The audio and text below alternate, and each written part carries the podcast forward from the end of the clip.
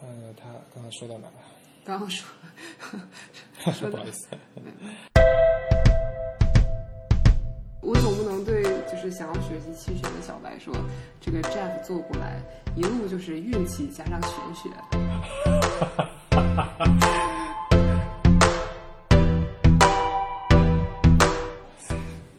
找到了致富之路，真的，我想这太简单了吧？这就对啊对冲一下最后百分之三十，这太简单了吧？这这这不可思议。 Can you feel it? That is coming now. 孩子会影响到我。 他一会儿冲进来，爸爸陪我玩；一会儿冲进来，哎呀，我们打一下电脑好不好？哦，原来他这么大了，都已经三岁多，哦，房间都是他的事。嗯脑海里面的就是你带孩子，我以为就是拿个小奶瓶，然后抱在怀里喂奶的，原原来都已经这么大了，哇，那简单，哎是那小孩喂饱了就睡，他不会怎么。对 我本来以为是这样，然后本来以为你是怕吵醒孩子，原来是没有。哦，他一会儿抓住我，一会儿抓住我，我没没有办法，静下心来是静不下心来，就是要要换个环境才行。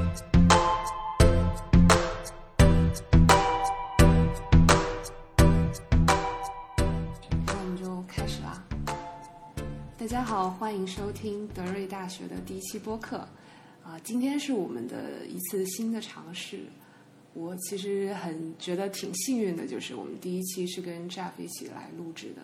那说起来，Jeff，我们两个应该是在呃全聚德成立之前，七月份，对对，不是七月份，我特意翻了一下微博，好像是在去年六月份，哦我特意翻了一下，而且我还记得有一次，我就是在啊、呃我我留言了一个你在一八年的时候的预测，就是你预测了一八年的对对比特币的对那我有个印象，对，先会下跌，然后一九年初会止跌，然后二零年会回到一八年的水平解套。然后当时我我记得我留了个言，然后你还回复我，然后好像有很长一段时间那个都还是你的置顶微博。是是是，因为呃，在这之前呢，我主要是一个玄学玩家。那个在接触了比特币呃德瑞大学之后呢，就发现这个玄学就不太合适了，还是要体面一点。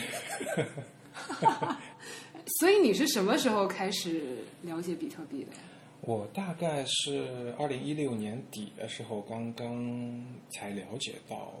比特币的这个事情。那其实也不算早，但是也不能算太晚不算太早。对对对，对，对，一六年那时候牛市还16没年，对吧？一六年十一月份，对那个时候刚刚，嗯，牛市开始逐步显现了。对，然后，那、一开始这个信息量挺大的。嗯、说实话，从一六年十一月份了解到，呃，光开始买可能也要到一七年的三月份，当中整整等了四个月。哦，因为也是新鲜事物嘛，那一个要有个了解的过程。那你当时买入了吗？我大概在一七年三四月份开始买，逐步买，对，我记得你好像策略是定投，你当时就是定投，是吧对，就是定投，然后一路买，一路追，一路涨然后，对，一路涨。其实到后来，因为它越涨，其实对你的信心是增加的，然后你信心增加的时候，你就容易说把投入的资金放得更大。嗯。所以从我刚开始买的时候，可能是在八千人民币，相当于一千五百美元的这样一个价位。嗯那一直到熊市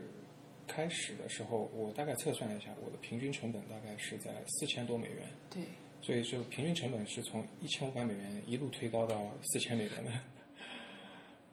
我印象中你好像有条微博讲到自己的平均成本，那我正好我是在一九年四月份那个时候进来的，然后那个时候的成本刚好也是四千多，啊我也是在那个时候入的比特币，恭喜你！所以我我去年那个时候感觉是一个很好的进去的时间， 没错，然后那个时候我就刚买入比特币之后，我就因为你在买入之前，你就会去啊、找明白这个到底是个搞明白对这是什么东西对对。对然后买入之后，我就会各种在微博上、豆瓣上、各种网站上去找比特币相关的 comment。那我我觉得人的心里可能就是总是会希望能够搜寻一些证据去佐证自己的没错判断。没错，是这样的。所以我就我当时就是搜到比特币，然后就非常机缘巧合的搜到你的微博，然后就开始一路读你的微博，有时候我还会从头开始翻。对我，我相信我我我之前应该是把你的微博读得七七八八，然后中间感觉。啊、有趣的我还会留言一下，然后没想到你还会跟我互动，所以那个时候就就认识了，咱们也算是在网上是认识了。没想到后面就是刘妈在成立这个全聚德，哎，给不知道的同学说一下，就是，呃，全聚德是我们 Deribit 中国区负责人刘晓通，我们爱称叫刘妈，就刘妈在这个十月份成立的一个期权交流群。那这个目的其实，啊、他在期权小白书里面也说的比较清楚了，就是因为当初他想要邀请贤老师来开课，那其实就是希望听到期权交易员的一些建议。于是我们就慢慢的就聚集又筛选了一波人。然后我记得我听刘妈开过玩笑说，全中国最懂期权的一波人都居在全聚德很有，可这能其实是我们的一个希望啦。对，现在其实慢慢的，我们也会发现这个群聊的画风跟别的群不太一样。就我记得我去年四月份买入之后，大概在五六月份我就加入了很多币圈的一些奇奇怪怪的群，就各种分享群啊，或者是就是梭哈群啊。那其实大家在群里面就是聊到底要跑哪个方向，然后以及晒自己的那个收益率的那个图片。对，然后后来加入到全聚德群，就大家问的问题，包括群里面老师解答的，也都很认真。然后，呃，也也在这里可以正式的向大家介绍一下，呃，Jeff，就是我把 Jeff，啊、我觉得有三个身份可以来介绍 Jeff。第一个就是我们全聚德的班长，对，因为啊、j e f f 在里面就是一个很认真、好问又热心解答大家问题的一个全聚德的成员，于是就被大家公认为班长。那第二个就是优质的内容博主，这个是我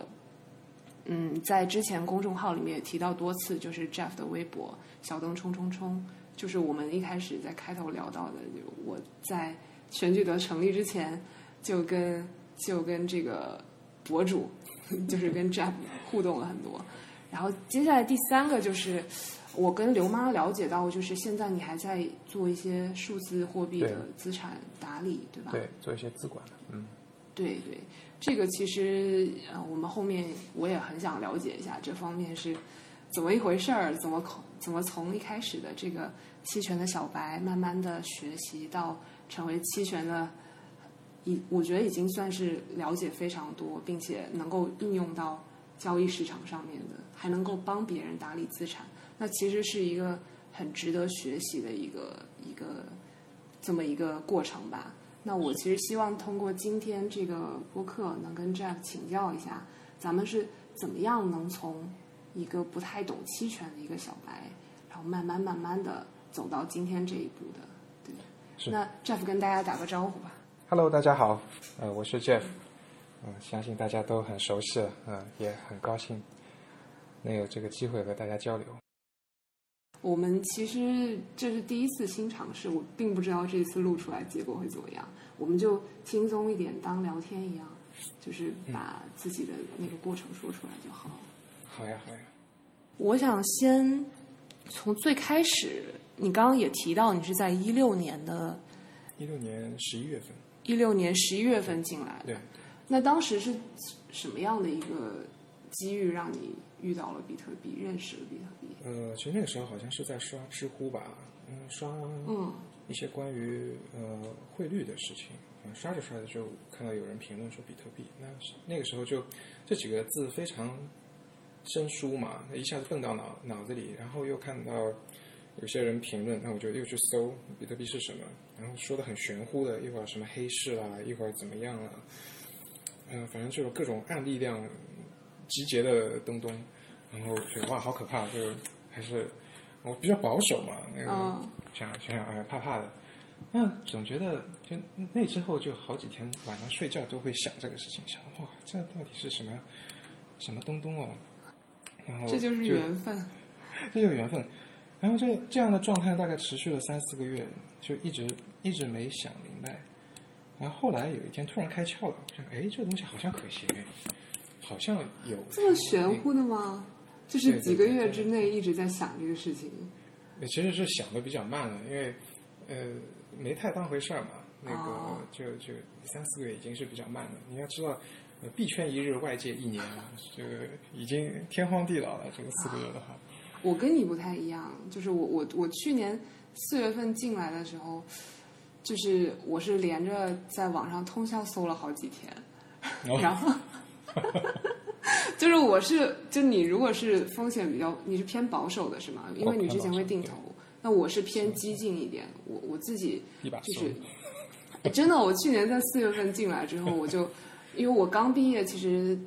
也才几年吧，当时就把自己就是自己有的积蓄的大部分就放到比特币了，因为我当时是一个啥都不懂的人，然后后来连着搜了好几天之后，就是因为包括自己也看了一些国外的一些文章，然后我就觉得这个东西还挺有趣。但是后来慢慢的想明白一些一些东西啊，我先不打断你，你先继续说，就是没问题嗯，然后然后呢，然后买入之后呢，就是在那个时候买的嘛嗯买，入之十一月份之后过了过了几个过了月之后年你吧买，入过了年之后，对，一七年四月份开始买的，那时候好像那个中国北方友邦那个在不断在试验各种导弹，嗯，发现对这个市场还是有有有刺激性的。那个时候我哦就意识到了这个比特币它本身有一些地缘政治方面的这个呃 hedging 的这种功能，我我我也有这种感受。哦我想这个可以作为一种对冲，先先买一点。那随着不断的增加投资以后呢，我对这个事情也想的更多了。那我觉得它有一个很好的特性，就是说它首先是一个全球的一个共识网络，就是说你这个比特币不管是在中国还是在美国还是在哪里，那一个比特币就是一个比特币，你是可以去换成那个嗯资产的，换成别的资产的。那这是它一个非常大的优势，因为像我去别的地方旅游的时候，比如说我去日本，日本其实是一个嗯政府机构管制非常严重的一个国家，在它的海关的入口有个很嗯显眼的一个海报，那就是说你走私黄金的话，你是一定会被抓的，因为大家都知道，除了法币以外，那个一个价值共识比较强的一个就是黄金，对，但你黄金理论上你是能够保值的，另外就是说，但是实际上你要让黄金进行跨国流动，那是非常困难的。它各国的呃政府都是强强强力监控的这方面。那首先，比特币在这块呢，就是说，一个它是全球共识，第二个就是说它的流动是自由的，它不受到管制。嗯。那我觉得我后来整理一下我自己的思路，对比特币的嗯效用和价值，我觉得总共有三个方面。啊，第一个方面就是说是某种不可描述的需求。这个是什么？啊，其实这块就是 一开始我在知乎上接触的那些是比较玄乎的，说各种案例这样的这种呃集合，它它是真实存在的，确实是有这块需求的，我确实，但是这不是太光明面的啊啊啊！但这个本身，我觉得是，嗯，这个本身让比特币能活下来，一开始的这个初期阶段，呃，然后它本身的这块资产的量可能也非常大，不小。我我做过一个估算，有可能在 GDP 的百分之三左右。那这个金额，GDP 的百分之三，全球 GDP 七十万亿美元，百分之三就是二万亿美元一年。如果这个资金沉淀十年，就是二十万亿美元，那这个金额是非常大的。然后，也不见得这里面所有的钱都是会进到比特币啊，但是它提供了一个，嗯，一个大体的一个范围，它可能能达到的一个需求，这第一点。呃，第二点就话，我觉得是一个投机需求，因为大家都知道比特币的暴涨暴跌，它的波动性，特别是我们接触到期权以后，能够了解到一个叫波动率的这样一个参数。呃，传统市场像股股票市场，呃，波动率可能一年年化的波动率就是十五到二十，百分之十五到二十。那比特币大家都知道，百分之五十已经是低位了，曾经是一百，对，一百是常见的。都被丫丫们卖下来了。对对对，现在现在是被各位丫丫们卖起来了。对，平均一年的去年一年平均的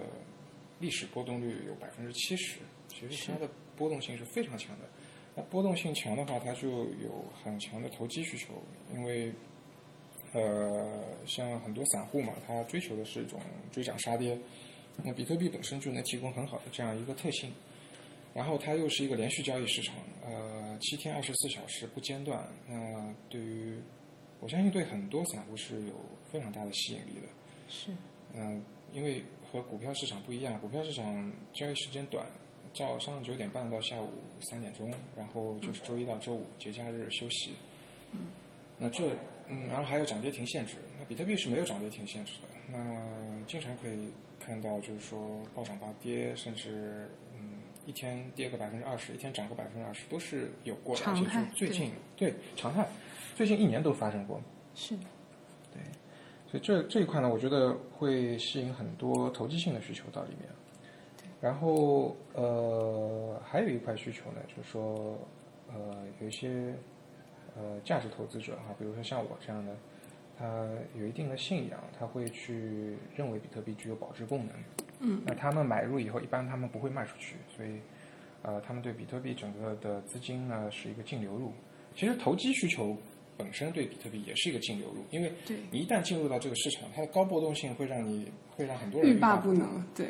对它，它你一旦进去了，就是出不来了是。就像那个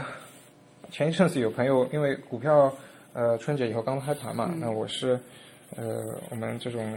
亲友群里面比较了解股票的人，那有人就一个又一个的股票代码问我。说哎，这个股票怎么样？哪个怎么样？啊，我就去看看它的 财务报表啊，看看它的 K 线啊。就我的感觉就是，我看到这些股票日 K 线，我就觉得像看比特币的三十分钟图一样。然后我要把它调到月线，我看哦，嗯，有点比特币日线的意味了。它的 波动性真的是天壤之别，差别很大。然后我觉得比特币本身呢，现在还处在一个应该是比较初期的阶段，还仍然是处于比较初期的阶段。我就举个简单的例子，比如说现在大家都知道，二零年很快减半就要到了，五月份。那我如果说我希望寻求一些历史数据，看看过往几次，其实是过往两次减半，那币价的表现会怎么样？那我搜寻以后得到的结果是，一个是一二年，那是非常早期，比特币才呃三年左右，它价格在减半以后一路狂涨，还是一路狂涨，所以这个没有参考性。唯一一个市场还算比较成熟的时间是已经一一六年了，年对，那一六，对对对，也就是说，你看到现在，你要去看减半的历史价格表现，你其实只有一次，只有一个样本能够看。那，嗯，这显然和你传统市场不一样，因为你传统市场你能看到非常多的历史数据，那比特币仍然是你你的样本还是很少，非常比较少。然后它现在的大的波动性，我觉得也是因为它处于一个共识的早期阶段，因为大家对它的共识不强，所以嗯分歧会比较大，一会儿涨了很厉害，一会儿跌了很厉害，嗯，那分歧比较大，这也说明它是在一个早期阶段。第三个说明它早期的呢，是我觉得衍生品的种类逐比渐较少丰富，对，种类一个是种现在种类类比少较，但是慢慢在丰富。对，慢慢在丰富对。像，嗯，合约其实推出也没多少年，在最最早 BitMax 的话，可能是一五年吧，还是什么时候？嗯，然后后来呃，后来出了逐渐其他交易所也意识到这个合约的一个嗯，对于获取客户、保留客户的一个有效性，嗯，也都在模仿和推出，一下子好像是在一七年左右风靡了市场。对，然后慢慢在推出永续。对，连期权这样子的产品也出来了，那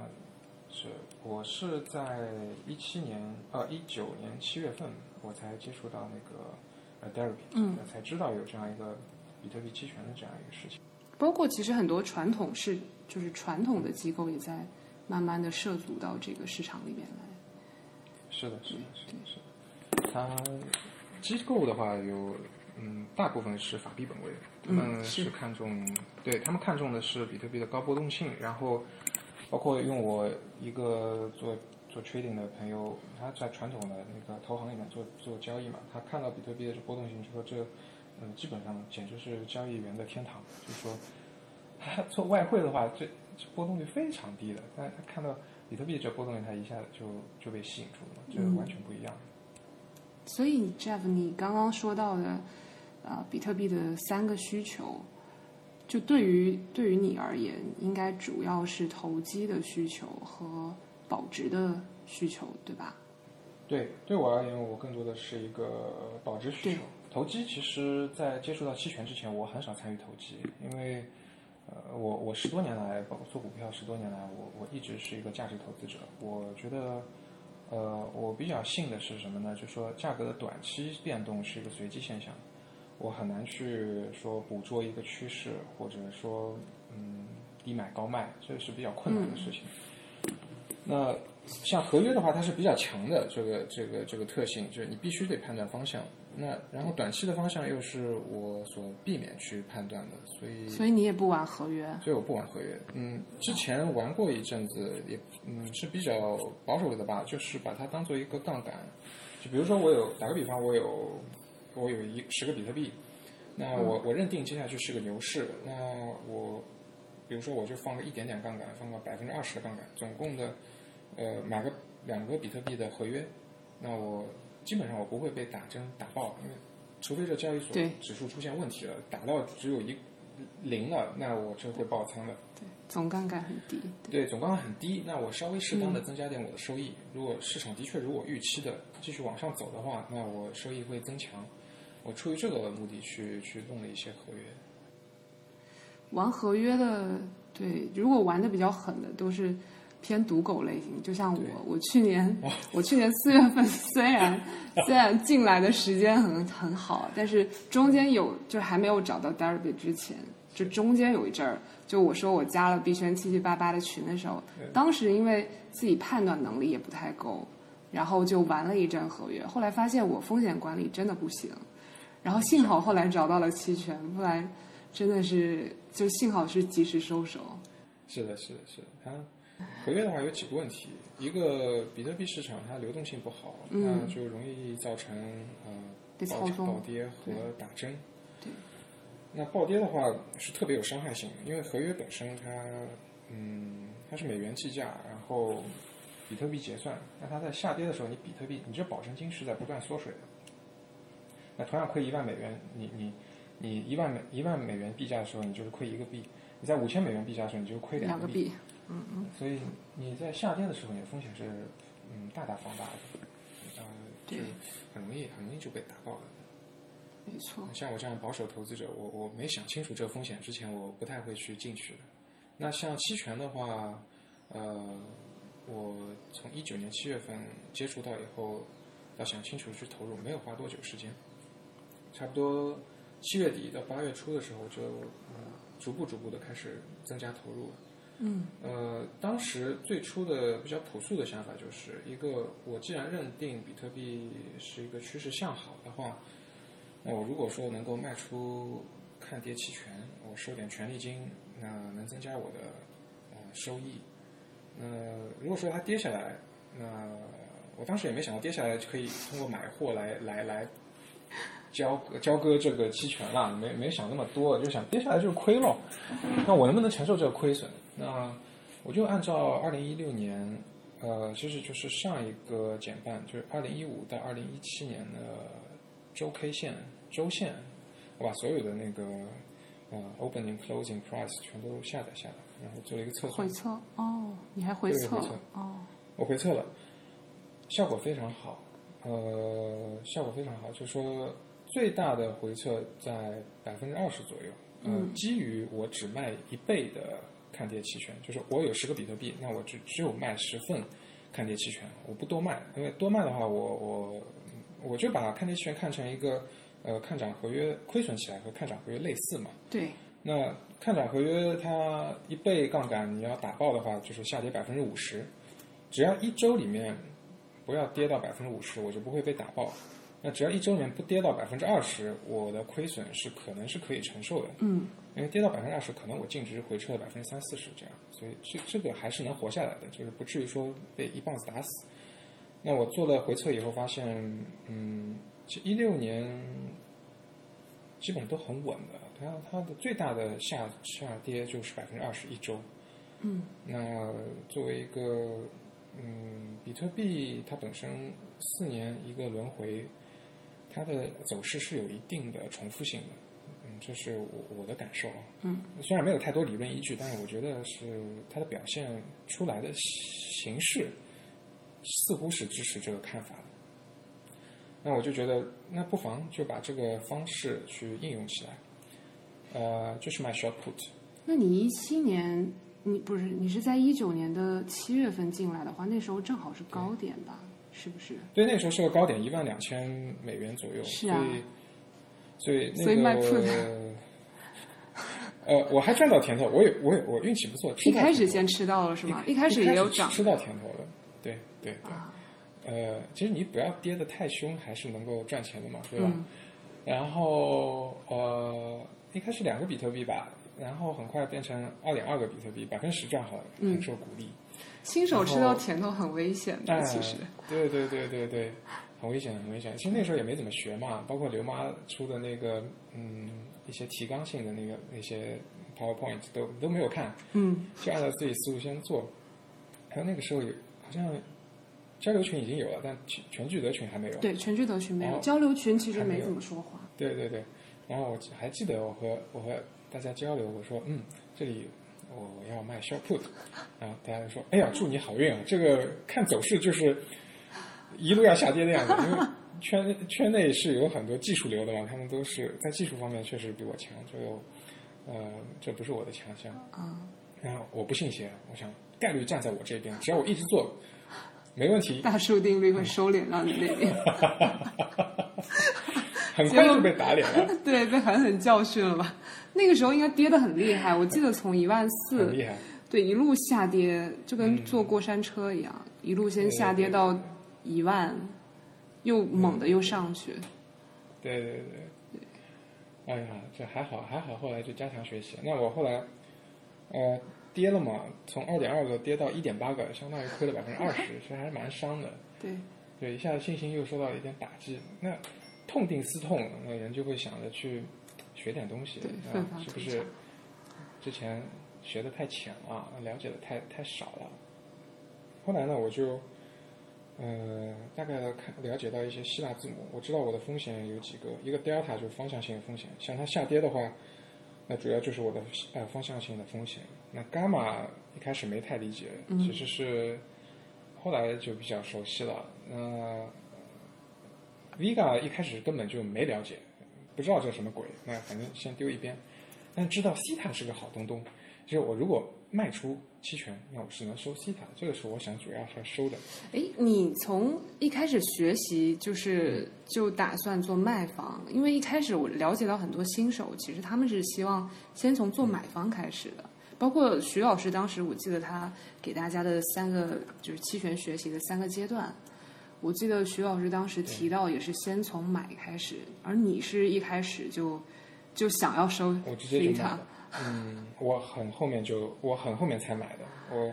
啊，嗯，可能是个性的原因吧，因为我觉得，你想我比特币一路上涨，我买的话，我我当时回撤也算了，我、嗯我还算了过，只有在，嗯、像一七年这种非常强的牛市的时候，它涨涨的速度才能抵得过我的权利金。哦对，所以我我就没有太动心去去买。你是就请就买同这件事请情，朋友跑程序回测吗？还没是有就就自己手动算。哦把把一周的最初的价格或一周最后的一个价格放到 Excel 里面，哦，然后自己手算，就因为权利金的，因为我那时候也不知道 IV，不知道波动率。那我以为权利金一一年到头都是这么多。那就是比较粗略的在算，对啊，对啊，对啊。对至少说你们都有个认知的过程嘛，那先先思考起来嘛。挺好你听。人类一思考，上帝就发笑。这个其实我觉得，不管你学多少，你是你是无法穷尽整个市场的知识的，你也无法穷尽整个市场的信息的。这个很好，所以呢，我觉得重要的是，嗯，首先你得学，对吧？ 你不断的学，不断的调整。第二个就是说，呃，嗯，无论在哪个时刻，你总是基于不完全的信息来做出判断的。嗯，这个所以说，我觉得不是个问题，就是投机本身就是一个风险选择，所以不断的去改进就是了。对，所以我粗略一算，我觉得买买入的话，我觉得胜算不大，除非是超级牛市，那我去买好了，那我我是能够有胜算的，因为这回撤一看，那它涨幅涨幅小于两一周小于两个点三个点的话，我这买买入就是打水漂了。嗯，这个就已经比很多小白进了一步，因为大家都会觉得，因为我记得我看交流群好像是交流群一吧，其实经常会进来一些就是新人，他们就会想说，我想要看好，因为是去年的事儿，他说我想要看好说比特币明年三月份涨到涨到一万或者两万美元，对，他们就直接就开始去买入，就对完对全对不考虑西塔的问题，完全不考虑，嗯嗯嗯，包括现在也有，那对这个现在这个也有对对这些对，都大家都特别欢迎。对对对对，是这样的，是这样的。对，但其这可以实理是解如果能这可以够理像你这样，就至少做一个粗略的回测，其实都会都会避免吃一些一开始的苦头，包括走一些弯路。对，还 算那其算实但是但是相应的做卖方其实也是有苦头吃的，对吧？就是一对开始没有做好风险管理的时候，我为什么要去做一个粗略的回测呢？因为我也是被一句话吓到了。我我卖方风险无限，收益有限嘛。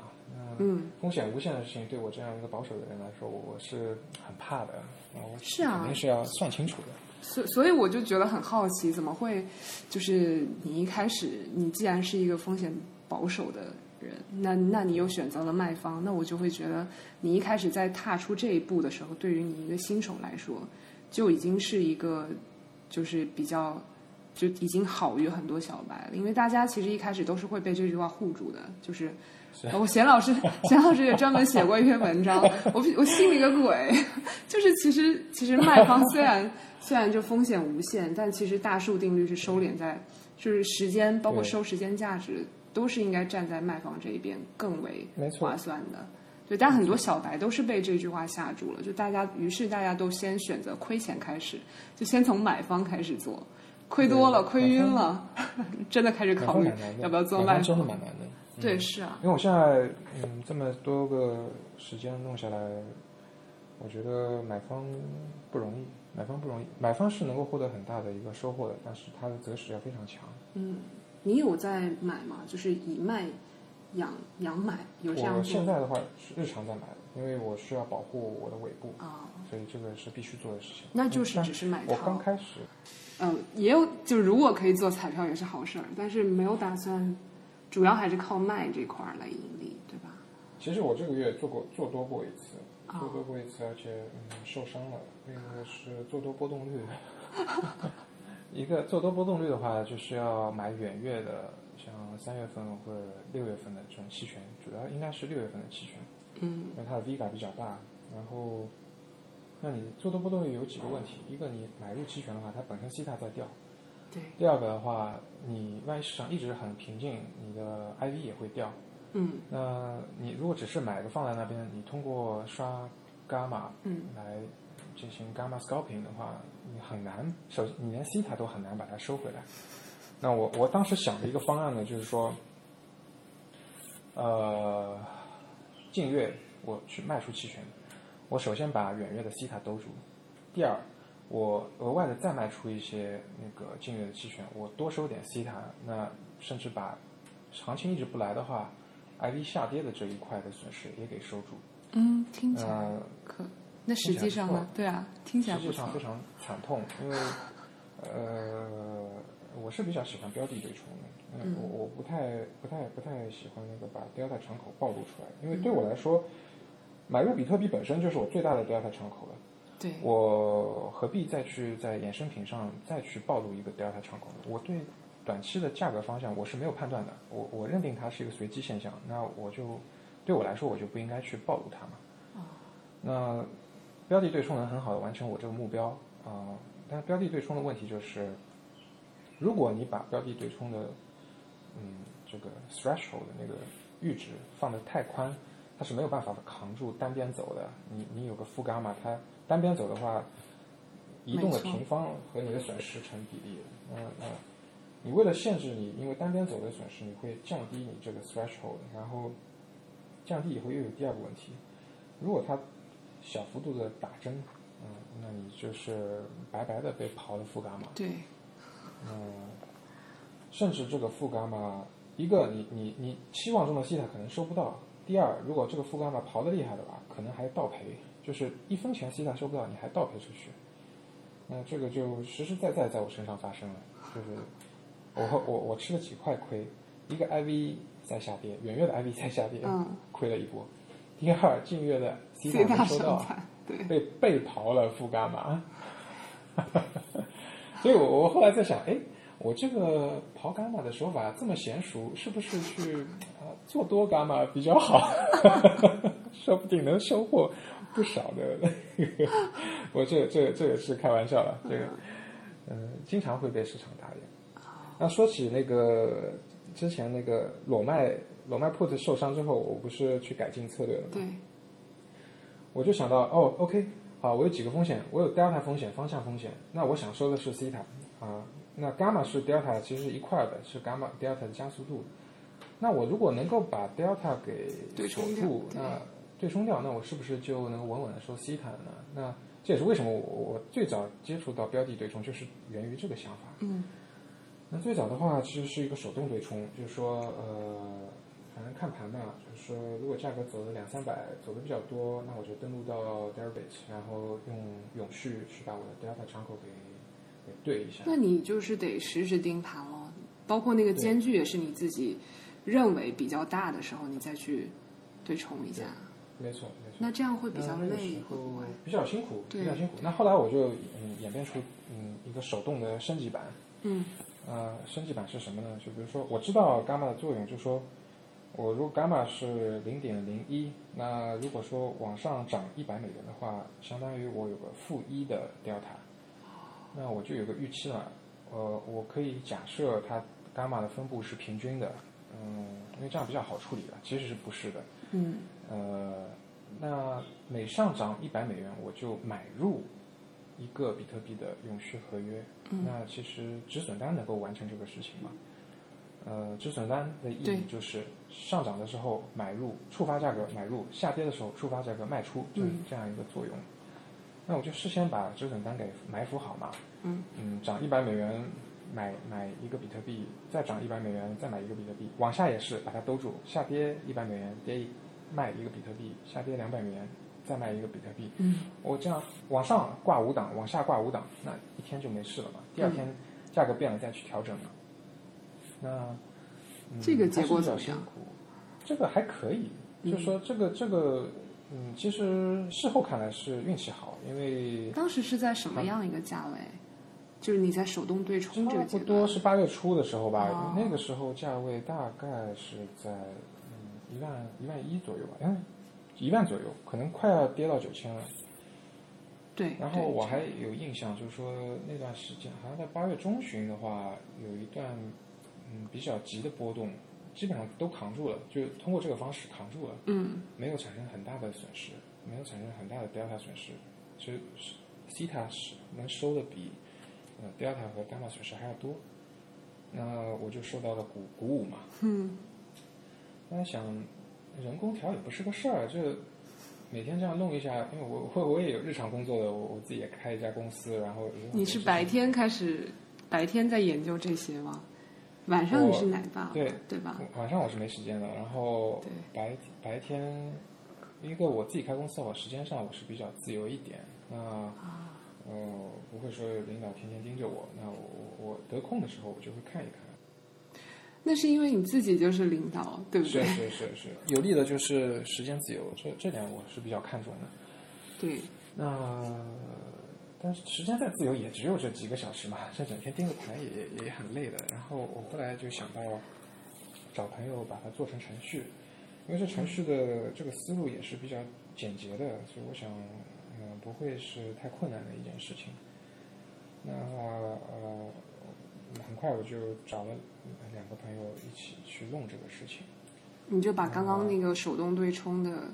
包括设置损单的这个思想跟他们说了，是做吧？成程序。一开始程序是很简单的，其实这个这个真是掉进一个 rabbit hole，就你以为搞定这个就可以了，但是你发现你做了以后，你发现你做了这个，你还有下一个需求，下一个需求还有下一个需求，就程序原来可能就一百行，搞到后来就一千行、哦两千行这样子，就不断的往上垒。那这这这也是你认知的一个过程嘛。嗯，嗯，程序化对冲和程序化止损单，呃，效果是非常好的，在那个时候是、嗯效果是非常好的。呃，那个时候八月已经到九月份了吗？快到九月份，八月底的时候，我们这个程序就上线了。然后九月份和十月份两个月，我们呃都在应用这个程序，嗯嗯，收益率非常惊人，收益率非常惊人。其实我们的我们的那个保证金率，我们的保证金率只用到了百分之三十到最多百分之四十，我们不会用很多的。那我们也不知道什么时候会触发爆仓嘛，从来没这个概念。那反正就看这个 maintenance margin，感觉不要太多啊、不要不要超过百分之五十，应该没问题，只能这样说。那那那实际上一个月收益率大概能有多少？那个时候一个月收益百分之三十，一个月哇，那很不错 啊，两连续两个月百分之三十，那你的人心态都变了。你想，哇塞，找到了致富之 路。真的，我想这太简单了吧？就就对啊对冲一下就会百分之三十，这太简单了吧？这这这不可思议，这这真的是不可思议。就但是现在我是知道是什么原因了。其实这个这个百分之三十老天给的，它不是一直是百分之三十的。运气我好，我站在现在现在的认知，我能回过头来去去评论一下这个事情了。嗯呃，一九年的高度波动是在六到八月份实现的，对，基本上八月初就停掉了。后面就在一万就一直在波动。八月八月中旬其实还有还有下来一下，然后后来又上去了，对对然后后面就一直在对一万对对附近。对，波幅很小。那从八月中旬一直到一直到十月，十除了大大喊话那次，十月底以外没什么像样的波动。一个九月二十四号啪一下掉了一下，对，就是九月二十四号掉的很厉害。还有就是十月十月底上来那一次，其他都是一个比较平稳的，很适合做这个策略都的平稳时候。对对对，就其实这个收益是老天给的，就并不是说是我多牛，是就是运气到了。你又又又好像自己做了点什么量化的事情，然后两相结合，就觉得嗯，哎呀，真踩到了太容易了，啊、太容易了，就觉得太容易了。然后十一月初，呃，吃了苦头了嘛？是这个后吧，对，那个、就是那个个指数，我们指数出错了嗯 d e r b 指数出了一些问题。我正好是那一天加入进来，就是那天那个事儿发生 之后，我加入进来的。所以当时我一进来，大家就说：“哎呀，这要是早一天进来，这个工作量就不一样 了。对，所以你时机比较好。 那时候真的挺惊慌的，因为”那时候你这个策略受到了什么样的影响？蛮大的冲击，蛮大的冲击。因为像我，我印象，我一个账户，我两个账户大概加起来十个比特币，嗯大概这样。然后那天早上大概五六点钟，我起来以后，我一看账户我就傻掉了。嗯，一个我收到了两封那个爆仓邮件，嗯啊、第二个呢，我我我登录进去，我看净值少掉三分之一。就把原来赚的吐了回去之后，还亏了一部分，是不是？不会不会不会，没有我我我我，你想哦我你我你赚了是两两个月月百分之三十30%嘛那，我才那亏掉一个百分之三十，我还有剩下的赚的百分之三十，对吧？那个，所以呃，一阵惊慌之后呢，呃，我又觉得可控，我想，哎，下个月再赚百分之三十，不就回来了吗？没有，其实你亏了百分之三十之后，你不只需要赚百分之三十的。对对对，你要除一除以零点七嘛，啊对百分之四十左右，嗯大概差不多。因为那个时候信心比较足嘛，那个、感觉自己摸到了圣杯嘛。所以你当时就已经平静了自己的心理嘛？就我们在大概还晃没了一有个小时吧。 我们在还没有就是就是 roll roll 回去的时候，你就已经平静了对自己的心理是吗？对对对，因为这种事情毕竟是偶发的，对，毕竟是偶然出现的，它不会说一年到头一直出现的，一年出现一次了不得了。嗯，那其实那个事故，嗯，对我改变挺大的，因为一个呢，我认知到，OK，就是以 Derby 的这个风控的话，我如果爆仓，其实我不会说全盘结束的，我嗯不会说整个净值归零的。那这个和我之前接触合约的话，认知是不同的，合约就只就是爆剩掉渣你渣就没有了。对，只剩渣渣。就渣渣就就爆掉就没有了。对那期权这个爆仓还挺丝滑 的，然后还会帮你托管它是吧？的 对它的它的破坏性有，但是呃造成的伤害是远比预期的要要要要要少很多。其实我那个时候我早上我是先看到邮件的，我看到爆仓邮件。我就想坏了，我这十个比特币是不是丢到水里了？嗯，然后登录到账户一看，哎，还有七个，就心里是有一点欣喜的。哎，所以那个时候你程序也是挂的五档吗？还是因为有了程序，所以挂的更多？我我我跟你讲，那个时候有一段时间，因为波动太小了，我都觉得哇塞就止损单碍事，你知道吧？我就觉得止损单碍事，呃因为因为你你止损了就是白白的花钱嘛， 对没对必要了。那我就索性就让程序去五分钟执行一次啊，有便宜的再对冲嘛，那不用管得太紧嘛。嗯那止损单的好处就是说，万一你程序呃断线了啊，或者说你行情走得太快，你止损单是能够那个呃趟一把的。嗯，你知道我当时止损单设了多少吗？多就少？常规的话，比如说你价格波动二百或者三百美元啊、那你对冲一次对，至那少你止损单可能是在这个上面再多一点，比如三百五十或者四百，你挂你的止损单。嗯那时候我看止损单太碍事了，然后我们程序又没有去来得及写把它改掉，我挂了第一档止损单是一千美元，嗯，后面还有三十档，嗯，每档三十美元的止损单，就是我的止损单可能覆盖了，我看啊，三十档每档三十美元，又是一千美元，总共覆盖了两千美元的范围。嗯，那这个嗯，从九千跌到七千的指数故故障，正正好把我所有的止损单全部都吃吐了掉。太三我爽看傻了。了，我我我我我我 直接看傻了， 我是完全没想到，我是真的是完全没想到。还有一个账户是，嗯，因为指数错误的话，它的行情行情闪灯是非常快的，可能一秒钟之内就这两千或者多少就走掉了。那你止损单其实它所谓的市价，它是有限制的。你止损单你向下卖出的话，它的最大的价格就比如说你九千触发了，它是再往下走啊，百分之一点五，可能再往下跌个百一百五十块左右啊。嗯，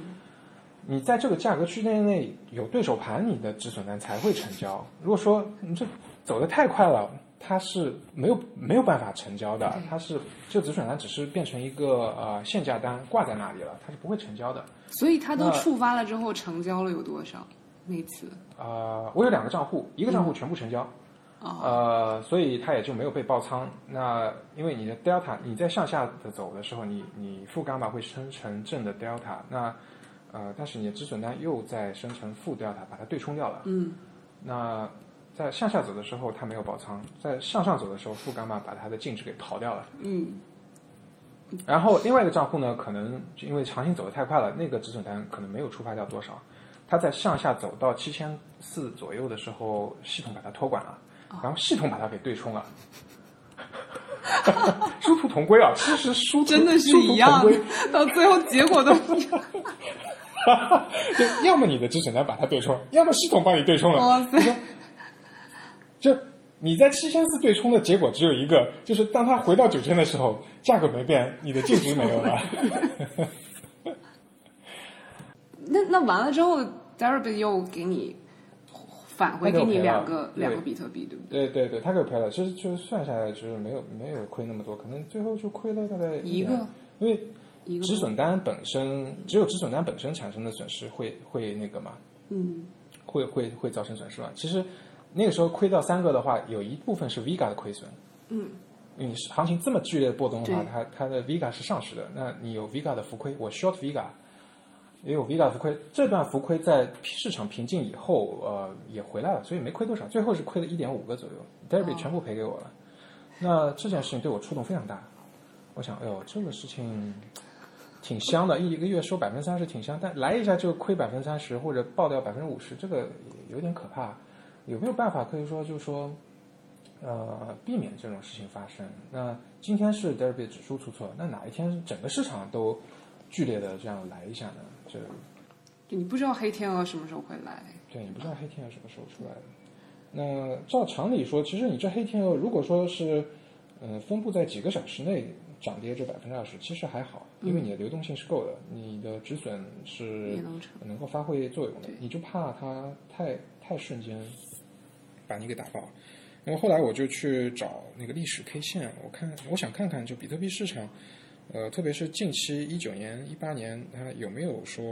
呃，也有可能市场在瞬间跌百分之二十或者涨百分之二十这种事情。肯定有，涨下来的结果是有的。呃，就二零一九年五月十七号这一天，就有半个小时之内，呃，币价跌了百分之二十，然后又回来了。那后来人家发现是有大户在 Bitstamp 上面用现货进行价格操纵，对，就是他他通过在现货操纵价格，然后在合合约约市场上赚钱，对，这已经是这个是很著名的事件了。很著名的事件。那整个过程只有半个小时，然后整个价格的波动先跌百分之二十，后涨百分之二十，最后价格没变。然后如果你是合约或者是你高杠杆期权的话，你就爆掉了， 对，爆掉之后就是价格没变，仓位没了。就仓位没有了。还有一个比较突出的一个价格现象是四月二号，一九年四月二号，在一九年初整个波动率是非常低的。嗯，当时已经从熊市的底部上来了一点点，对对对，上来一点点，它因为熊市最后走到六千美元，然后在六千美元突然来一下跌到三千美元，对就在三千美元之后，整个市场就垮掉了，嗯没有人玩了，就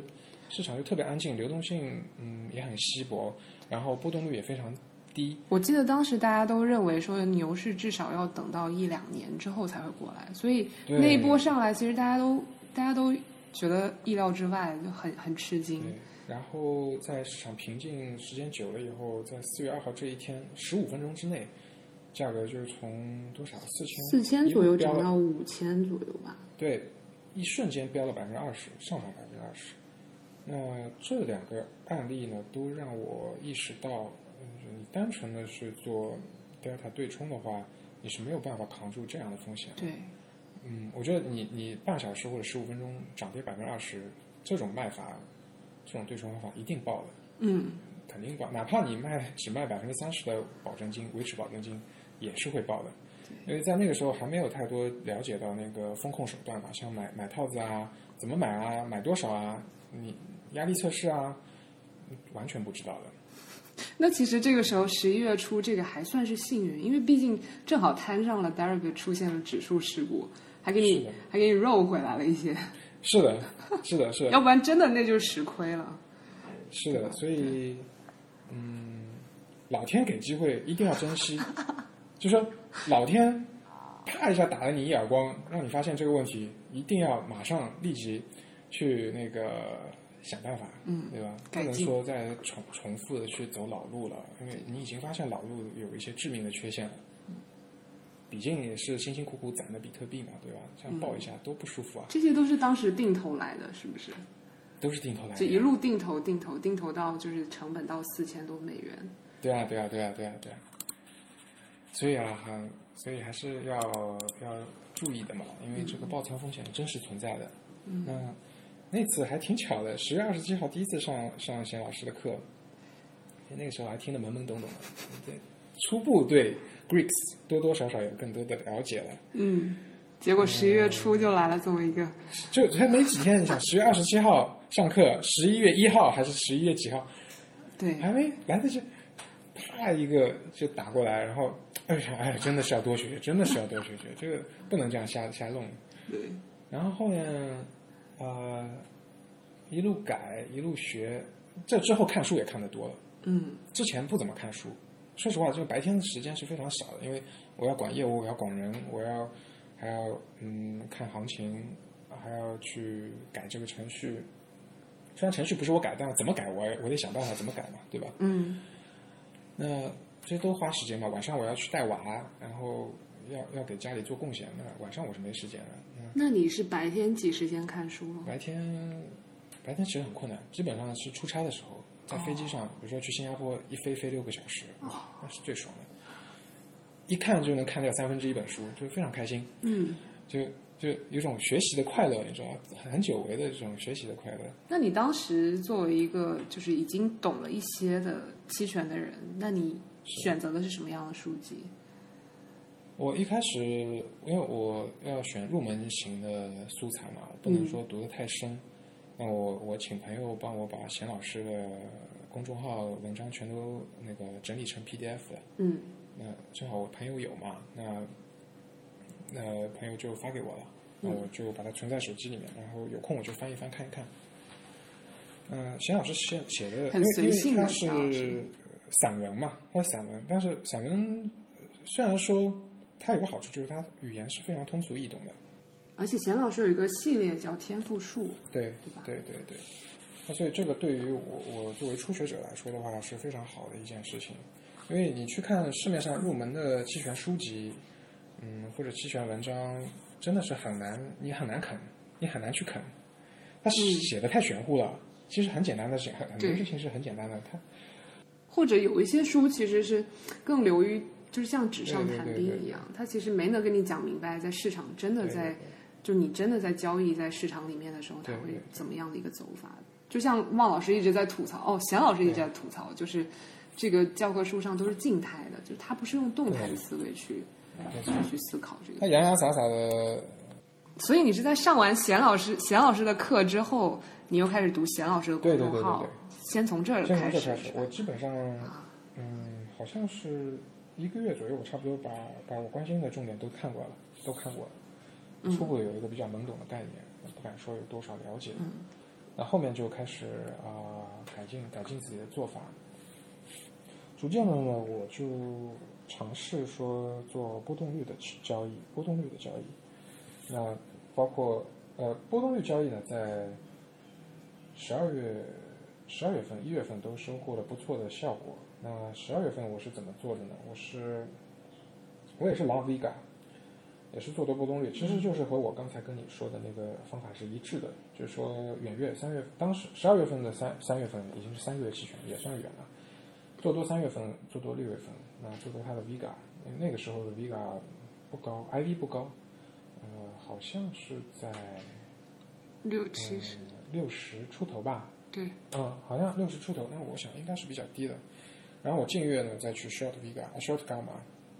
因为它有结构不同嘛，你近月的 Vega 是很小的，所以你你近月去卖的话，你在 Vega 头寸上你不会把那个三月份和六月份的 offset，三月份六月份的 Vega 它敞口是还是在的。你嗯，通过呃近月收这个西塔的话，你能把这个 cover 回来。啊，当时问题还没暴露这么严重，因为那个时候打针打针少，所以那嗯一次还算运气不错，西塔是收到了。然后就大概在呃十一月份时候，十二月、十一、十二月，十十二十二月份，嗯，十二月份，呃，十二月份，然后市场也不知道怎么的，在十二月中下旬，远月的 IV 就一枝独秀的逐步往上抬，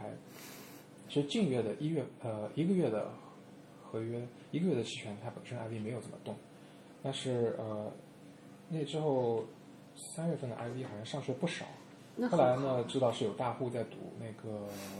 减半行情啊，不嗯断的在买三月份的期权，是我是吃了一波这个红利了。是啊，是啊，对你来说是他好事。们一天买了一千张看涨，那其实把整个整个的 IV 都 IV 哎都抬起起来了，来了。对对对，我就跟着赚钱嘛，就运 气好，那真的是运跟气好着。大佬后面喝跟汤着，大佬吃，大佬大佬吃肉，我喝汤。对， 对，哎就就赚的莫名其妙，这钱就是赚的莫名其妙，就 就啊，就没有因为没有波动，你你 IV 照理说你市场有个剧烈的波动，比如说九月二十四号狂跌，对，IV 才能十月二上十去五号狂涨，这种时候 IV 上去，这这是我的预期，它动也不动，然后不不不不不，IV 已经上去三到五个点了，我这个实在是在我意料之外，那我想嗯老天给你，那你就收着老 险。 呃，没有办法解释，对嗯吧？那今天先收着。呃，后面运气也不错，在一月初的时候，呃伊朗人和美国人干上了嘛。呃嗯，那那一下上了一波，真的是把 IB 给冲上去了，一下子是从远月好像是从 IB 大概六十九一路窜到七十八。嗯，那你想我差不多仓位是呃净值的百分之零点六到百分之零点哎。净值百分之零点五吧，就是说，IV 如果上去一个点，我净值增加百分之零点五，那 IV 上去十个点的话，我差不多赚百分之五嘛，对吧？嗯，其实好像不止的，那个时候赚的还蛮厉害的。然后就要去平仓，平仓以后，我想那时候有个规律嘛，我自己看到一个规律，就是说从一五年到呃一九年，嗯，从一六年到一九年，撇除二零一八年，整个 IV 或或者再早之前 IV 已经看不到了，只能看 RV，那大概两者是差不多的，嗯，用 skill 看，然后基本上有个规律，就是说两个月有一个高峰，每两个月有一个高峰。二零一八年除外，因为二零一八年除了年头是剧烈的熊市，后面市场就静下来了，就没有太多波动了。那在正常的市场情况下，每两个月平均每两个月有一次大的波动。嗯那其实和我做单纯做裸卖 put 回撤回撤也是一致的，因为那个时候我算下来，基本上每八个礼拜，也就是每两个月，我会有一波大的回撤，就是一样的嘛。你对大的回撤对大跌才对有称的波动率上去嘛，对吧？其实是一样的对，对它是一致的。那这是一个玄学的一个规律。那我反正我也有有不不见得你要有完整的知识嘛。那既然它有个玄学的规律，先用起来再说嘛。嗯，那二零一九年下半年呢，和这个规律有所违背。基本上你看啊，呃，八月初是高峰结束，呃，九月底九月底一个 IV 高峰，十月底一个 IV 高峰，十一月底、十二月底、一月初又是一个 IV 高峰，基本上是一个月一次。那我想，是不是这个频次太高了？就说，如果说你认为它的平均高波动是每两个月一次的话，你前面的样本出现太频繁，你后面的样本一定是拉长的，对吧？所以你做，如果你平均数是二，你前面一直出现一，后面可能是三，对吧？这这也是一个偏玄学的判断对，啊，其对啊，对啊，实对啊，对啊，对啊。然后，那你交易不管怎么样，你总得给自己一点理由吧？嗯 那 OK 啦，那所以你伊朗人事件出现以后，你 IV 窜上去，我觉得它是不可持续的嘛，它不会说一嗯直这样子窜的嘛。对，那支撑我第二个玄学观念的，就是说我我我对以往减半的价格，呃，除以呃减半之前熊市最低谷的价格，得出的结论都是三倍到四倍。嗯，那你按照一九年最低点啊三千多点乘以三的话，就是一万块嘛，嗯，一万美元嘛。一万那啊它已经到一万美元了，它还能到哪里去？那就走平喽。你想，两个玄学结果都支持这个论据，我靠，那还等什么？你就开始做，空它呀，空它波动率。然后那个那个之后，那那个还是可以的，基本上赚了百分之十左右，又赚了百分之十左右。十二月份赚了百分之十嘛，十十二月份百分之四，一月份百分之十，因为你做多波动率，你去平仓的话，它的 IV 掉的太快了，你没有办法很快的，你把全部的收益全部吃到，没有办法。嗯确实就像汪老师所说的那个你，Vega Trading 是需要那个流动性的。嗯，账面上你是有这些，你出不去，你不可能说直接去卖卖给买一，买一的话你亏的非常惨。对，一定是挂价格的，一定是挂价格。就是说，比如说我我我 mark price 是在七十五左右，那我稍微低一点啊，七十四啊什么，然后我也观察一下，看看卖一卖一如果走到七十三了，那你也别别犹豫了，别别挂七十四，你跟着卖一卖。你也你也到期，也七十三，别等别等那个 mark price 了，因为你的目的是出去，对吧？嗯那这个时候你会看到买一在哪里，买一才七十一或者七十，你直接卖你给又他得亏像他死啊学一 了，样，对啊，对你卖给他你就白做了，你就等于没做嘛，对吧？对对，那肯定是慢慢挂，肯还是得挂单。嗯那然后呃，波动率赚的不错。那我我差不多这个月呢，又又是赔在了那个做多波动率上面。嗯，所以就是在差不多差不多十二月一月这个时候开始帮忙打理帮别人打理资产。对对对对，差不多是在一月一月中下旬这样子，因为有朋友托过来了。那我想，嗯，大家的认知都在提升的过程中嘛，我也跟朋友说清楚，我说这个是有风险的啊，不是说稳赚不赔的。大家你托过来我，我很开心，就是说大家互相有信任。第二个呢，我也我也是就是说尽心尽力去做，就是说不会说哦，你拖过来我反正不是我的钱，我就瞎弄，这不会的。我所有的嗯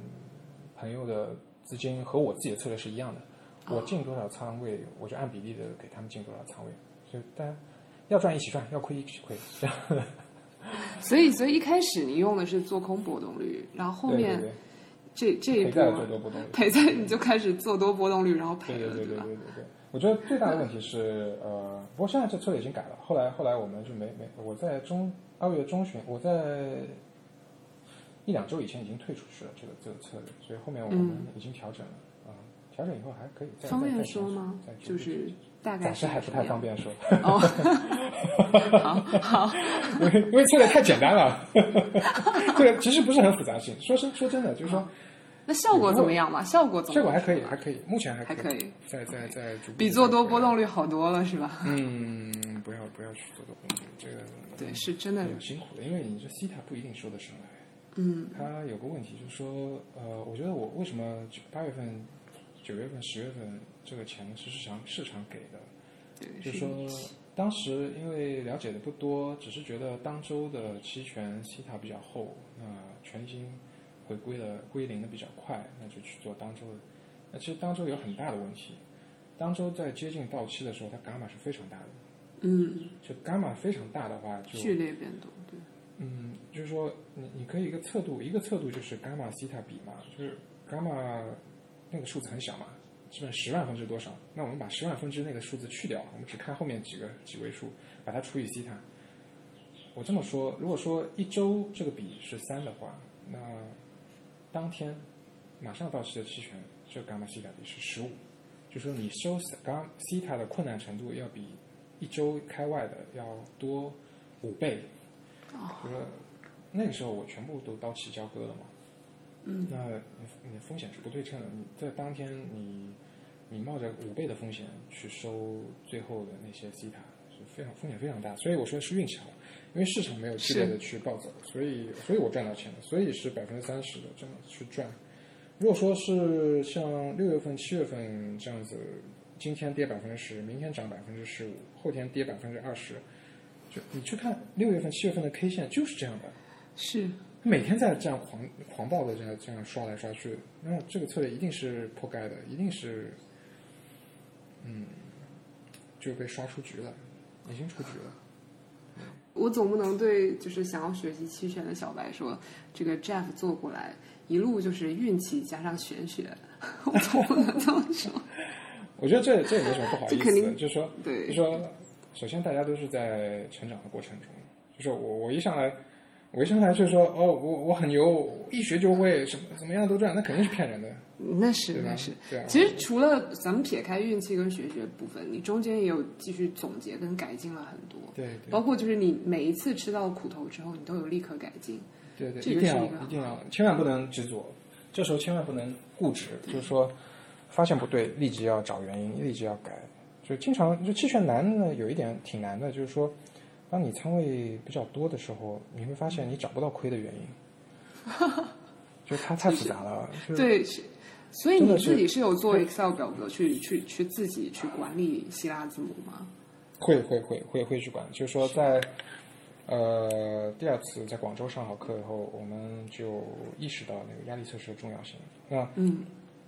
压力测试它本身，你首先你是需要有 BSM 的，你得有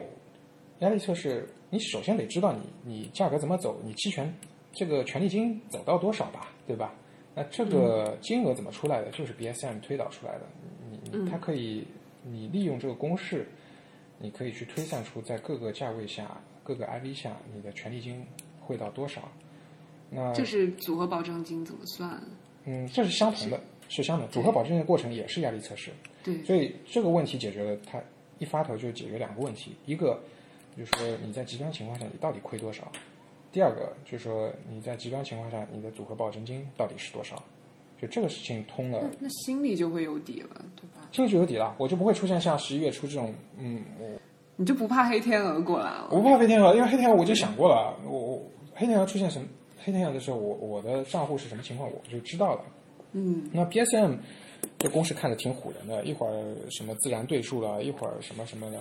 其实别怕，这个东西很简单，它是一个三四十年的很成熟的公式，它的所有的公式都是现成的，你把它输入到程序里面，输入到 Excel 里面。你让电脑去算就是了，反出的结果是你要你你怎么推导你是不需不需要的嘛？推导过程已经有数学专家给你解决了嘛，所以并不难，我觉得并不难。所以你是用你是用把这个公式输入到 Excel 里面，然后对是给它不同的参数，让它对跑不同的结果嗯你。要做一个 mapping 嘛，你要做一个 mapping，你要做一个地图，就是说，呃，以我现价一万美元，那呃涨跌百分之二十，我的嗯盈亏会到多少？嗯，我的盈亏会到多少？那先得对这个有谱，首先不能说我我我涨跌百分之二十，我净值都归零了吧，对吧？那亏到多少我是能承受的，这是第一点。那第二点，那也是做了压力测试之后，我我才更深的了解到那个压站的那个组合保证金是怎么一回事儿。因为之前，嗯，看着每个月百分之三十赚的这么爽，总总要看看这个这个这个保证金是怎么算的。哎呀，就要去要去了解一下嘛，对吧？这个东西挺好玩的，要去了解一下。对那，这看不其实看不看不明是压白站的，因为它对压站核心技术了已经。对 它核心技术，它写的很不清楚，它就把一个参数告诉你了，就说啊，计算过程如下，啪一大堆数据，啊什么什么什么，他连他连那个 futures profit and loss，他写成 PLS，我都看得傻对眼其实它用来，PLS please，请你干嘛吗？啊，我也要吐槽压站的一点，就是它并没有把一些缩写跟你说的很明白，尤其是那个 PM 里面的那个那个 show 很费解 details 里面的，就它上面给你列了一堆一堆参数，future 写的是 F F U U T， T，对 F U T，都整就一都开是什始么？一开始我也听不，我也看不看不明白。其实我我那篇 PM 就是组合保证金，也是就是基于你的你当时在微博上的理解。然后我是啊我其实一是啊开是始在我，因为我一开始也试图去研究过，那我就被那一堆参数我就搞得很不明白，就是那个对对缩写也搞不明白。当时我还没加入压站嘛，是那我当时也想研究一下 PM 是什么东西，结那果你里挺面厉的害缩了，写你你研究的挺早。不是，但关键是里面的缩写看不懂。然后还有 OPT，OPT 后来我才哦 Option 应该 option，PLS please，请你 opt option 嗯。啊，后来想啊，profit and losses，嗯，还加个 s，还挺贴心的，加个 s 复数。所以后来你是根据嗯咱们的那个，是不是？我记得开 PM 有一个 PM 的 PPT，但是那个 PPT 里面它是会把，说实话对，是也也不是很清楚，对，对，压站只要是出组合保证金相关的文档，出它的介绍的 PowerPoint，我一定看，我全部看过了。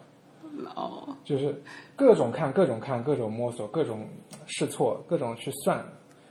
因为我自己，他后来也也有那个 Excel 可以去算压力测试嘛，比较花时间，我也去模拟去算，我终于算到一致的结果了。算了半年，基本上上了七半老年八啊百，，你七老从八什么百时候开始你算想，你的？想，我从八月份开始赚钱就，就在看这个组合保证金的事情，一直没看明白，然后一直到上到贤老师第二次课之后，哎，哇，恍然大悟， 那我真的是算站在巨人的肩膀上，因为当时我真的是在你的基础上，我就我就一下子搞明白，然后我自己也算了一下，我发现哎是一样的，对啊，然后在这之前，我其实一直没搞明白，就是包括就是那个缩写啊什么的。然后站在你这个基础上，我就总算那天晚上搞明白了这个，然后出了那一篇。我跟你讲，费解的还有嘞，费解的是它下面那个把它的那个 option 的部分展开的那部分特别费解。哦就他 IV 用三种不同的对对方式去做压力测试，还有一个叫 show all，还有一个勾，说实话我到现在没搞明白。show all 旁边那个叫什么我忘记了，叫什么？哎，那个那个太费解了，那个那个我我我以后搞明白了我告诉大家。这个这个是我下一步想要了解的。哎，这篇那个组合保证金，要不给大家讲一讲？我感觉其实这篇还是偏技术派的，就是不是是那么好，不是那么好懂的。是包括里面其实有一个点我，我一直想问，就是关于那个时间的幂不是传统零点五，而是零点三这一点，其实我当时也我我到现在我也还没搞明白，所以我在那篇呃公众号里面并没有展开这个，是是是你也可以没给关大系家讲一讲。觉得组合保证金它，大家要理解它本身是一个压力测试，就是说呃，就是说它是测试在你在限价的过程，基于限价涨跌百分之二十，啊、你的组合会亏多少钱？最大会亏多少钱？那如果说你账户里面资金够的话，那你就不会爆仓嘛。嗯，这是最简单的是价格标的价格涨跌百分之十，对，进一步更复杂的呢，它还要做一个测试，就是在把 IV 全都标准化到一个月期的期权的情况下，涨百分之二十八，跌百分之二十二，这个参数其实是 Darabin 自己设是的，对吧？因 Darabin 为我记给得的以前以前历史版本还不是二十八跟啊是二十一三二十二，，历史是对二十三，就说对包括文档里面现在还是写二十，对，文档里到现在都还没更新。对对对，但是你点开那 PM 的详细计算，它上面已经改了，它写对涨百分之二十八，跌百分之二十二，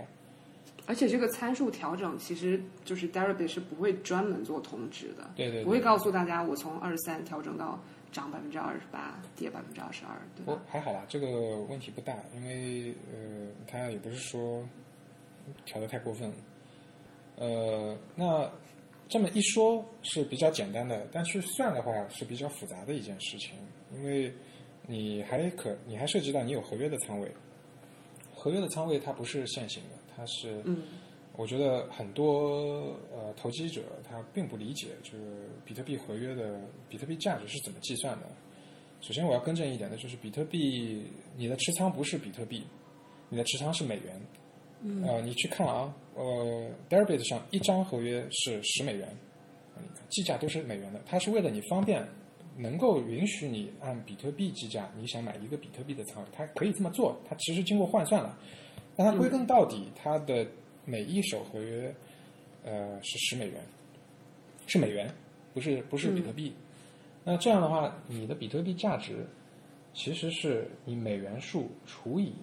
当前的币价，价格对，是是美元张数除以币价，而且呢，呃，因为你你要去做压力测试的话，你就要去把正负号给算准了。你看涨合约的比特币价值是负的，负的合约价负的合约手数除以价格。呃，至于为什么呢？这个是比较绕脑子，比较复杂。有机会我我把我那个微博里面的那个相关的呃段落给大家转出来，因为这这个这个实在太太绕脑子了，我我还是不想去展开的说。但大家只要记住一点，你看涨合约的比特币价值是负的合约张数除以价格。那你有了这个正确的一个合约价值以后，你就能去比较两个不同价格之间的盈亏，你能比较价格涨百分之十的那个比特币价值减去你价格是在基点的那个比特币价值。那你正负号一定要取得正确啊、你才会得出一个正确的盈亏，不然你是明明是赚的，你会算成是亏的反，的，是算反的。对，嗯那这是第一点，合约的计算盈亏是比较费解的，这是第一个费解。第二个费解就是呃，期权的盈亏的测算嗯，是比较难的，因为首先第一个你得把 BSM 公式给弄出来，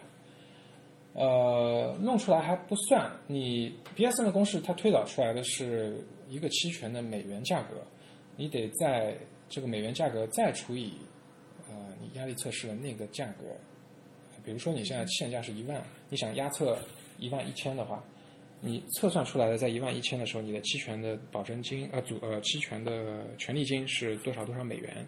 你还得除以这个一万一千，而不是除以一万哦，是除以一万一千，你才会算出来在那个时候你这个期权的权利金值多少比特币，嗯，对吧？这些都是计算的细节，都是要注意的。是，然后所以说就是要计算的是币本位盈亏，要计算币本位盈亏，因为你的保证金都是币本位，包括它的 Deribit 的这个组合保证金，它算的也是一个你要交多少比特币的保证金在那里，嗯都是美元计价，比特币结算嘛。然后呃，好，你把涨百分之十的时候，它期权呃 IV 如果不变，期权的这个权利金有多少，你把它算出来。嗯然后你有一个你在基点的时候权利金嘛，把两个减一减，你买入期权，你你是一个正的权利金，对吧？然后、呃我这权利金在百涨百分之十后，比方说我基点基点我是有一个比特币的权利金，我在呃涨百分之十，我变成有两个比特币权利金，就是二减一嘛。嗯那如果说我是卖出期权，我是希望权利金归零嘛？比如说我权利金对我收了一个比特币权利金，我在基点是负一，我到涨百分之十，我变成零，那是零减负一，我赚了一块钱。就这些正负号在计算的过程中一定要注意，因为你你正负号搞错了，你算出来结果就是反的。嗯，然后呃，OK，在 IV 不变的情况下，大家理解了。那 OK，我在涨百分之十的时候，呃，我我我期权赚了多少？加上呃，我合约赚呃赚了多少，还是亏了多少？那可以算起来，算出来在涨百分之十的时候，我整个组合我盈亏到底多少，对吧？可以算出来，在涨百分之十的时候，IV 也不变的时候，对，我先说简单的嘛，因为嗯假设先 IV 对先不变，对吧？因为对嗯一下子说太多，大家都混乱了。好，我们再展开，现在要进一步计算，就我涨百分之十，我非但 IV 不变，我还要再测两个情况：IV 涨百分之二十八和 IV 跌百分之二十二。那但是不同期限，它 IV 涨跌的程度是不同的。那嗯 IV 标准化的作用呢，Vega 标准化的作用呢，就是说进行一个模拟，就是说你让你更远期的 Vega 起的作用更小一点，更近期的 Vega 起的作用更大一点。啊它的公式是三十除以到期时间，三十天除以你还有，比如说你还有三十天到期，那你就除以三十，就呃，你还有九十天到期，你就除以九十，你还有两天到期，你就三十除以二，嗯，然后再取个括号，啊，开个幂零点五，就开根号，传统的标准化都是这么做的，做零点五，包括 Deribit 的文哦就档，直接开根号，所以时间的幂你就是零点五，对，你去看 Deribit 的文档，我搜过 Google，呃，他在一六年还是一七年的时候，文档上面写的幂还是零点五，这零点三也是最近改的。哦，它这个作用其实就是你刚刚说的远近月的这个对，两个呃的，我我我我我先介绍一下，就是呃，我先把 raw Vega 就是各个期限的大概的 Vega 本身是多少，我先跟大家介绍一下。比如说你一个月的期权，呃，你的 Vega 可能在八到九左右，一张合约 Vega 涨跌百分呃 IV 涨跌百分之一，呃 Vega 呃你的营收是九九美元左右。那你如果说呃远期的是九个月开外的，它的 Vega 就非常大，是二十六美元、二十六美元、二十七美元这样子。就说你你每涨跌百分之一的 IV，这个期限每涨跌百分之一 IV，你赚或亏二十六美元，对吧？嗯如果说你按照时间0.5去开根号的话对，算出来的结果都是接近的，都是八点五啊、八点六啊，无论它是一个礼拜到期，还是六个礼拜到期，还是六个月到期、九个月到期，算出来都差不多的。嗯可以把它标准化，就是说你你远月本来说你涨跌赚百分之二赚二十六块，你现在嗯变成只赚八块多了嘛？其实是什么呢？就是说我认为我一个月涨百分之二十八，但是九个月没涨那么多，IV 没涨那么多，对吧？嗯这和现实也是符合的，就是当你市场在蹦突然间爆的时候，爆得更快的是近月，它可能从五十窜到八十，但是你远月还在七十，可能就上去一点点，七十三、七十五这样子，它是符合现实的，但它是一个模拟，就是呃，现实不一定完全是这么走的。嗯，那压站的压力测试呢，它把这个时间的幂从零点五改成零点三的后后面的效应是什么呢？它放大了放大了嗯远月的标准化后的 Vega，缩小了近月标准后后后的 Vega，也就是说，它更看重的是你如果有远月持仓，他就认为你远月持仓在 Vega 上的盈亏会更大。你如果有近月持仓，近月上对 Vega 的嗯盈亏的变动，它就放小缩小。对，是这样的，嗯，那、然后 OK，好了，你对标准化有了概念以后，嗯接下去第二步就是把你期权啊、在标准化涨 IV 和跌 IV 的时候盈亏都算出来。那比如说我一样是，那我期权我一共有三个数字嘛，对呃，IV 不动，变一个盈 IV 盈亏下跌 A 二十二 IV 对上涨和 IV 下跌呃 A、B、C，我们算它三个数字 A、B、C。然后你合约有个盈亏，我们算它 D A、B、C、D，你四个数字，那你 A 加 D 一个数字 b 加 d 一个数字，c 加 d 一个数字，就是你期权加上合约，在三种 IV 情况下分别的赚或亏了，对吧？对，我们都是在讨论在同一个涨跌幅情况下，同对一的个标同一个的涨涨跌跌幅，比如百分之十。那然后在这这个三个加总的数字里面取一个亏损最大的，嗯，它就是呃在这个涨跌幅标的涨跌幅的时候的压测的结果最大亏损，嗯，最大亏损就是它压测的结果。那整个 Deribit 的这个组合保证金，它一共做十一次压测，嗯从负百分之十，呃标的跌百分之十到跌百分之八，跌百分之六，跌百分之四，隔每隔百分之二做一次。对那你就把它每一个啊、呃这个涨跌的最大亏损把它算出来，对，包括不变的时候，所以一共是十嗯一个。一共是十一个，对。那然后算出来以后，取这十一个结果里面亏损最大的，就说它亏损就不见得说你涨和跌百分之十的时候才是最大亏损，因为你希腊你的伽马有可能存在一个 ri- risk reversal，你你你在某个节点你有套子的话，你的风险就改变被扭掉了。那你不见得是在跌百分之十的时候一定是亏最大的，你可能是跌百分之六或者是涨百分之几的时候，那具体要看你的仓位是怎么一个结构了。嗯，它通过这种方式来来排查你整个过程中最大的亏损。那好了，你已经有了通过这样的计算，你已经有了组合保证金呃第一部分，对，第一部分就是最大的亏，可能最大亏损最大是第一部分大头对最大头对对第一部分对，这其实是最核心的一个一一个对对计算的大头也基本上对都对在这边了，对吧？没错没错没错。然后第二头呢，它是一个应急组分。那它应急组分的作用是什么呢？就比如说啊，我我我合约是比较简单的，呃，比如说我开了永续的多头一百一百个比特币，我做空呃季度期货三月份的季度期货一百个比特币。如果说我没有这个应急组分，会出现什么结果呢？只做压力测试的话，我涨跌百分之十，它两个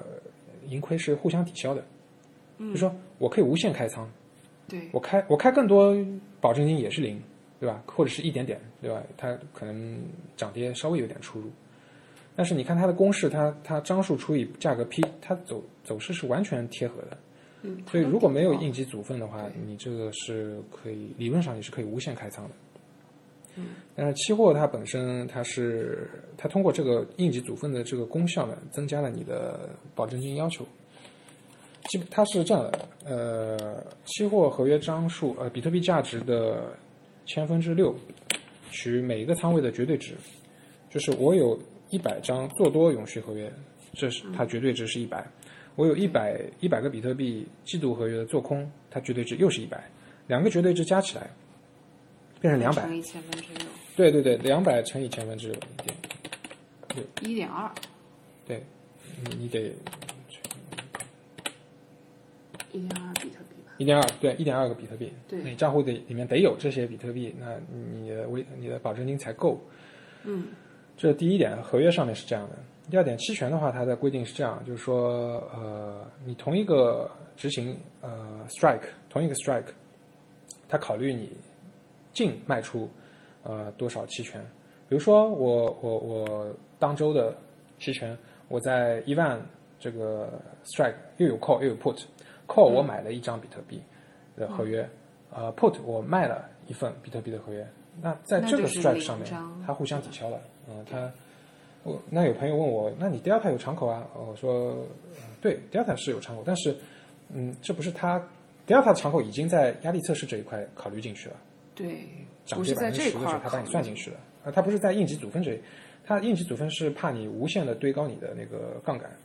那在这个前提下，delta 就不考虑了，它只看你有没有裸裸的空头。那你一边是买一张，一边是卖一张，那就不存在这个问题。那如果说你你 call 你买了一张，你 put 你卖了两张，那你进的那就是净一张，净卖付一一张，，对，卖一张，你进了卖一张。那 Derby 目前的规定是卖一张你要交千分之八的保证金，嗯，那你就算嘛，你就那就是零点零零八，嗯对对对对，比嗯特零点币零零八，你所有的 strike 里面，你有你到底有多少个进的空头？那如果说你是个价差策略，牛市价差或者嗯熊市价差，那你有买买 call，你呃你有买 call，你有 short call，那但是它两个嗯 strike 不是在一个位置的，它不是同一个行权价，那你就得考虑你裸裸出的那个 short call 有几张，那去乘以这个千八，嗯，买的那部分就不用管，不用看因为买入的是是没有，嗯，没有这个应急组分，没有没有应急组分，对好了，应急组分也有了，压力测试结果也有了，两个金额加起来就是你那一刻的呃组合保证金。那呃，我觉得它还有可以有个演变，就是说我自己在做压力测试，比如说跌百分之二十的话，我能知道我亏多少，但是呢，我还不知道我那个时候的组合保证金是多少。理论上呢，我能按照跌百分之二十的价格和 IV 再做一次涨跌百分之十的压力测试，把是 d e r i b a s e 的保证金算出来。那其实这这个是需要程序的，我们也在争取去做这个程序，但计算逻辑嗯确实步骤太多了。那我我我有一个比较简单的办法，就大家理解了这个保证金计算的逻辑以后呢，其实是可以手动估算的，其实是可以手动估算。我我举个例子，比如说现在是一万美元，你的伽马负伽马是零点零一，就是呃涨跌一百美元的话，你会多出一个 delta，对吧？嗯，如果说从一万美元下跌百分之十，那你的 delta 是会变成正的十。对，正的十，正的十 delta。好，那我们假设我们现在就想去算这个组合保证金，只要估算就可以了。我大概要有个概念。那我在下跌，我在九千这个价格，就从一万跌到九千这个价格，我已经有正十的 delta。那正十的 delta 什么时候才会亏呢？涨的时候是赚钱的嘛，对吧？那就不用考虑了嘛，赚钱我就不考虑了嘛，因为我只要考虑亏钱。那我只要考虑在九千位置再跌百分之十，变成八千二百的时候，我会亏多少，对吧？呃，那十个比特币的仓位，十个 delta，再亏八百到一千美元，差不多是一万美元，对吧？简单算一万美元，嗯，除以那个时候的币价，除以八千二，可能在一点二个比特币左右。对，对啊吧？所以你 delta 方向的保证金可能要求一点二个比特币，这是一。那呃，第二，如果说你有呃 Vega 仓位，比如说你近月你只有当周、次周的，那你不用算 Vega 了，因为它 Vega 的影响是比较小的，你稍微留点余量，你的组合保证金大概就出来了。如果你中远月你你卖空波动率或者做多波动率，比如说我的 Vega 是五百美元，那我就算嘛，我做多的话，那我什么时候会亏？IV 下跌的时候会亏，对吧？那 IV IV 下跌，呃，它下跌的是要百分之二十二嘛，对吧？百分之二十二。对，然后我的呃 Vega 五百，你去看那个标准化的那个表嘛。如果说我我远夜是五百折到一个月，去简单点就是除以二，二百五十块一个 IV，然后乘以下跌二十二，就五千五百美元嘛。然后除上我我要预测的那个价格嘛，八千二百美元，就是零点七个比特币的保证金嘛，零点六七，对，哎，零点六七，简大家都估算就可以，零点嗯七。嗯，零点七个然百后分比，就算它零点七，好，Vega 上的保证金零点七，嗯，Delta 上的保证金一点二， 1.2加起来就是一点九嘛，嗯接近二嘛，嗯，已经出来了嘛，就就差不多就是这个结果嘛，对，所以你就能知道大概的知道在压力情况下你的组合保证金可能要多少。这个那就是如果那说种 PM 的作用，对吧？对我就可以简单的测算了，我不需要说算的很精细的，就是我是大概概算，我可以速算，你就可以速算对就知道说自己的保证金大概如果跌了百分之二十，你你就需要你需要有多少保证金，这个是可以自己估。对对对对对，可以粗略的估算。那我我我我为什么在尾部买套子能改善呢？比如说我我现在在现价一万，我在九千有一个 long put，为什么 long put 能够改善我下跌过程中的那个组合保证金？比如说我现在价格就是走到九千，那我这时候有正十的 delta，其实 delta 不会这么大，因为你越接近九千，你有正伽马会抵消你那个负伽马。但是我们就简单的算，假设还是正十的 delta，那在九千这个位置再去做压力测试，就去计算它的组合保证金的话，你正十的 delta long put 就有用，对它就有用了。你你你 delta 要往下跌才会亏，但是往下跌 long put 它是有正伽马和正 delta 的，就抵消掉，你就不需要一点二个比特币这么多保证金了，对吧？对，所所以以说要买套子。所以要买套，它有两个作用：一个，你下降过程中你亏损减少，这是第一个作用；第二个，你在下降到这个压力位置的时候，你的保证金要求也减小了。对对对，所以你爆仓的可能性大大减少。不然就像我之前那 个裸卖加加刷标的，为什么会爆仓？一个我只有负伽马，对，第二个它下跌的够深，它跌幅够大，那个我累积的 delta 够大，然后调查 delta 很大，然后它向下又没有套子，这么大的 delta 向下再计算亏损，又是一个那很肯大定的一就个保爆证仓金了。。那肯定爆了。所以说，它不是简单的说哦，我维持保证金卖到百分之三十会不会爆仓，不是这样的，就是你一定要详细计算的。哪怕你你如果说整个压力测试考虑的非常周全，各种极端情况都考虑，你卖到百分之五十六十都不会爆，因为你都计算过了，你到那个情况下，你的保证金还够，它保证金不会要那么多，对吧？嗯所以并不是说简单的看你 mar maintenance margin 多少。那在呃，对我还顺便提一点，在在呃，很多朋友习惯用那个 initial margin (IM) 来来进行考虑嘛。其实，在组合保证金的这个功能下，你任何开仓都是没有 IM 的，就是它是不要求你有初始保证金的。哦，那它是通过什么方式来限制你开仓的？一个，你有下单限制，就是你最多有二十个 order twenty 二十个 orders，那可呃，它避免你无限的去开 Open 仓。 order 是吗 open orders 无限这开个仓，这个其实是可以可以，就是可以随着申你请嗯的交易量上来你之后你交可易以量申大，请。你可以申请。这个大概是一个梯度上升，就是梯度，如果它根据就是系统大概会管理员他会根据你最近的开仓量，然后包括你对最近的这个交易量，它其实可以逐步的梯度给你上升，但是它还是有限制的，对就除非你是到做市商这种级别，它可他能可以怕给你呢，开到他怕你在极端最多行情100中所有的单子都成交了，然后你一下就爆了，他怕你这个事情。然后呃，那你 IM 的 E 在组合保证金的前提下，你的 IM 就是计算出的压测的那个 maintenance margin 乘以一点三。嗯它通过这个方式，当你比如说你一百除以一点三，当你的维持保证金达到百分之七十七的时候，你的初始保证金就会达到百分之一百，那你就开不了仓了。它是通过这种方式来限制你你进一步开仓，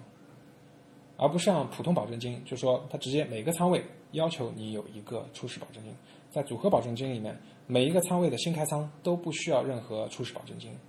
它只是通过总量控制。当你达到这个百分之七十七的维持保证金的时候，你就开不了仓了，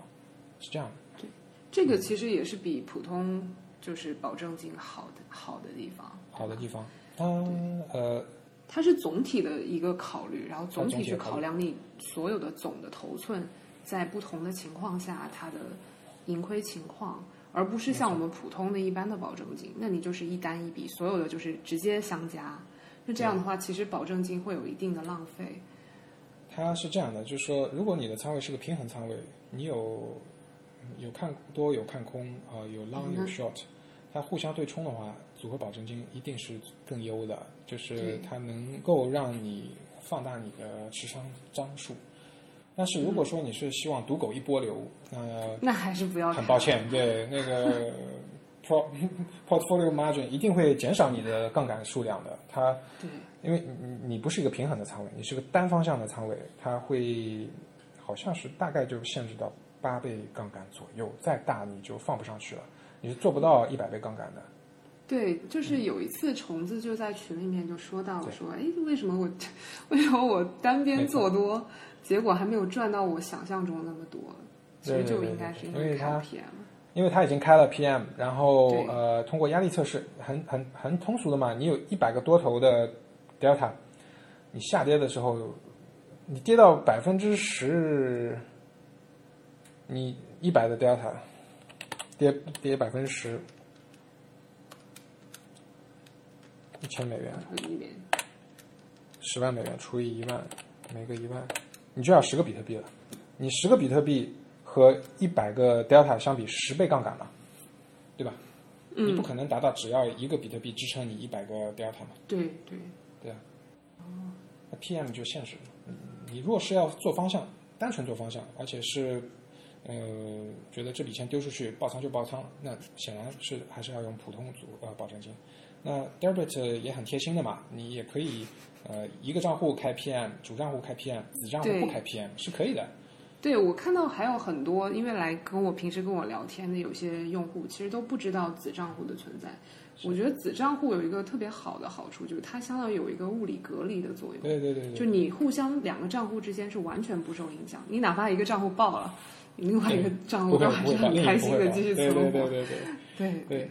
而且在就是子账户嗯到主账户之间的转账都是很方便的，它是对秒到的，秒到不收及时到账，没有手对续，费。不收就是用那个 transfer，而不是 Transfer，用 withdraw。对，很多很多同学，其实压站上有些功能啊，就是可能跟大家宣传的还不够多，所以大家其实都是跟我们聊天聊出来才知道这个东西。我们以后也是会是是是，加大这方面的，就是 包括跟大家普及压站上一些比较贴心的功能。是的，是嗯的，确实如此。对这个里面水很深，真的水很深，对不断就就是 rabbit hole，不断的做，不断的发现，哇，还有新的东西不知道，还有新的东西要改，就是这样的。这其实也是也是一种魔力嘛，就让让我们不断的再去学习。包括一开始我为什么就是觉得 Deribit 这个网站更好，包括现在其实就比如说我们就不提，就某个交易所它抄也，其实我认为也是没有抄到位的。对对就对，很多核心的技术，其实压榨很多贴心的东西，是你真正在做交易的时候，你才能够体才会能体会到到。，对，对，确实是这样。啊，那我们说到就是 Jeff 在上了我们两节十月二十七号跟十二月十五号的，就特意是飞到从上海，因为第一节咱们是在上海嘛，对，第二节咱们是在广州，当时还有特意飞到广州来，然后两节线下课都参加，包括这次我们月底的线下课，呃，线下转线上的这次课程，对我也参加那了，我对对，因为其实这个课程我们刚好办的这个时间点，也正好是你期权学习的一个期权学习路上的一个都是转折几点个时，间点。都是转折点，对对对对对对，当时在第一次咱们在上海的时候，因为是当时是我飞到上海去，嗯第一次见到 Jeff，那次呃你还在跟我聊说，当时你是让几个程序员朋友帮你做程序，当时还没还没有指数事故这一步，对对对吧对对对当时我记得你还挺开心，就跟我介绍说啊你可以这 么，你可以这么干，可以这么干。结果就听了简老师的课之后，就是你回去，就是我想听听，就是你有什么样的一个感受，包括就几次课程，还有期我们期间还有办了一些线上的一些课程和访谈。对对对对，我基本都听的，就线上课程我也都听的，然后线下课程我都会去参加的。首先对我来说呢，嗯，因为我也三十四五岁的人了，真的让我，而且有很多俗务，就关键是有很多俗务。一个我我要平常的业务我要去打理，然后第二我家里家里也需要照顾，那我不太有整块的时间去看书啊，这个对我来说是很、很奢侈的一件事情。那其实看书我是比较喜欢的，但是我对我来说我没有这个条件。那如果说有一个前辈啊，有一个熟悉、精通期权的前辈去跟我们讲一讲，那我是很乐于去听的，因为呃，它效率非常高。对就是说，包括沈老沈老师他讲的非常清晰了，他本身自己是交易员，然后又在理论这块，嗯，这个了解的非常深，他看过很多书，然后其实你看得出来，他能写出很多东西，他一定是看过很多书的。然后，那他讲的东西呢，都是比较重点的，就不会说是和交易不相关的很多数理推导啊。说实话，你真的用到实际交易的，并不会这方面用的很多。那沈老师呢，就主要还是挑重点啊，挑我们关心的话题去讲。对，贤老师自己自己学就是学数学推导啊，他自己都一步一步来。但是其实到我对们这个层面，就帮我们过滤掉了很多对对对对不必要的一些东西。对对对，你这个是锦上添花的，就是说你你你一个鸟儿，你并不需要学会空气动力学，你才会飞，你可以先飞起来嘛。至于说嗯你学了空气动力学，你会发现前面暗流啊什么，你最好避避开，对吧？嗯但是但是不影响嘛，你你你如果飞得足够多，你也知道了嘛，对吧？嗯所以这个我觉得是是挺好的，我觉得是同比同步推进交易和学习，我觉得是要同步推进的。对你不能就止于学习。其实对我一对开始也会有这个误区，就是对一开始总是希望自己能够把所有东西都学完之后，你再去奋战。嗯那其实是在交易这个过程学不完的学到的更对，学得更快，而且学得更就是更有切实的体会。不是有句话吗？叫“人知而有涯，呃学而啊叫什么？人生而有涯，知而无涯，啊以有涯随无涯殆矣嘛。对吧？你就很危险嘛，你不能这个想法是很危险的，你学不光的，而且你对市场的认知也是嗯没有办法达到百分百全面的。就像索罗斯说的反身性嘛，对吧？他他也是认为所有市场参与者对市场的认知都是有缺陷的，但这不这不影响大家，这也正是交易机会所在嘛。嗯，你的认知和别人的认知不同，那大家就互换嘛，把这个对，风险要不然就把没有互相对手认定的风险，对啊，你没付，大家都认定一件事情，那这个没有办法交易了。嗯， 那正因为如此，才有市场的存在嘛。这嗯这这这是它好玩的地方。所以呢，贤贤老师的课我我觉得很有价值，很有价值。嗯特别是对我这样嗯平时空闲时间不多的话，嗯，对我的帮助很大。嗯，我希望贤老师多开课。但贤老师 说他要忙，想到是说到今 年这一节要忙课就是对，就是最后一节 了，我们都挺舍不太得。可但惜是了汪老师，汪老师说之后如果贤老师不开课，他可能之后还会下来跟大家讲一讲。但是他好呀汪老师风格就是不是跟你讲这些理论的东西了，呃，就汪老直接跟你师 讲。很风趣的，汪老师很风趣的，嗯，包括汪老师的上课，呃，那个风格也是很风趣的，呃，嗯，经经常在开怀大笑中呃度过。那、但是汪汪老师思路是非常灵活的，就是、呃我们能学到多少，就是是看各自的那个风险偏好的，造对吧化，靠看造化的，真的是看造化。嗯，是的。徐大，徐大呢，我觉得啊，就也是我们很荣幸，就是有这么资深的一个期权专家。他许大经常在我们群里面发圣杯，是的而是且的其实是的不局限于期权，就是许大他在各方面嗯美股啊，对各方面宏观的经济啊，都有很资深的这个，对啊股票市场啊，是啊，比特币矿业啊，对矿业是，都有很多的深刻的认知。包括经常他、嗯他就在群里标圣标圣杯了，昨天晚上还标了标了一晚上圣杯，大家都很对，开其心。实每次许大许大说完，我们都会把它做成精华帖，因为真的是觉得，呃，不容错过，希是望大是家能多知道一些。是是是，包括在群里也认识了重大，呃重大也是，说实话，重大认识重大之后，我对技术分析是有所改观的，因为在在此之前，我是完全认定市场是随机的，但是重大的盈利方式就是就不是随机的，就它是做趋势交易的。呃，重大能做的这么好，也也让我对那个技术分析啊拾起了信心。包括我最近也在看一点这方面的资料，但是呃，我波只浪能理说论是还是看对吗对对对对，波浪， 我我反正都看看吧，都看吧，就有空就稍微看一看吧，因为这个毕竟对我的转变太大了，因为我十多年来都是不看这个的，嗯，所以我真的是知道重大之后，我才有信心去多了解一些这方面的信息，因为它是个成功的例子嘛，对吧？对对，所以也也希望重大有机会多多啊口吐圣杯， 让我们学学技术分析啊相关的精华。 我估计挺难学的，这个还是要有天赋的，我觉得。对啊，重大自己摸索了，他自己说去年亏了很多，最后一波棕榈油做回来了。是但是实际上，实际上我估计重大的策略应该还是还是很不错，只是说这个东西，哎，你有跟他问到策略吗？就说说实话，他他告诉我我也做不来，因为他很多都是他做的是传统的商品，对商商它它流动性不一样，传统商品流动性很好，那比特币嗯一会儿打个针，一会儿闪崩，那你你开了期货仓位很容易就爆掉了嘛，这个。所以你是主要都只做比特币的衍生品是吧？对对对，我我觉得精力有限，对我来说，比特币是呃我非常看好的。那嗯比特币衍生品对我来说就是增加比特币的这样一个渠道嘛。我嗯其从实囤你根币本变目成刷的币嗯还嘛。是希望能够多持有一些币，对吧？对对对对对，那这其嗯实还是有信仰的表现，就是币本位嘛。呃，我也比较务实啦。呃，说信仰有一些，真的是有一些，但是我我是基于很多推理，我自己的推理，我觉得是呃长期币价看好。我的一个呃看法呢，就是说，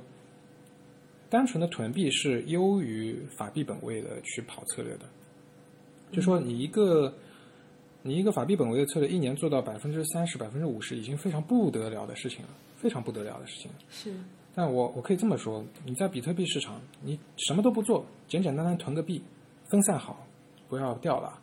不要像大户一丢丢几几万个比特币这样子前。两天还有一个巨对鲸丢对对丢对，失了，你把它保存好，等到牛市的时候，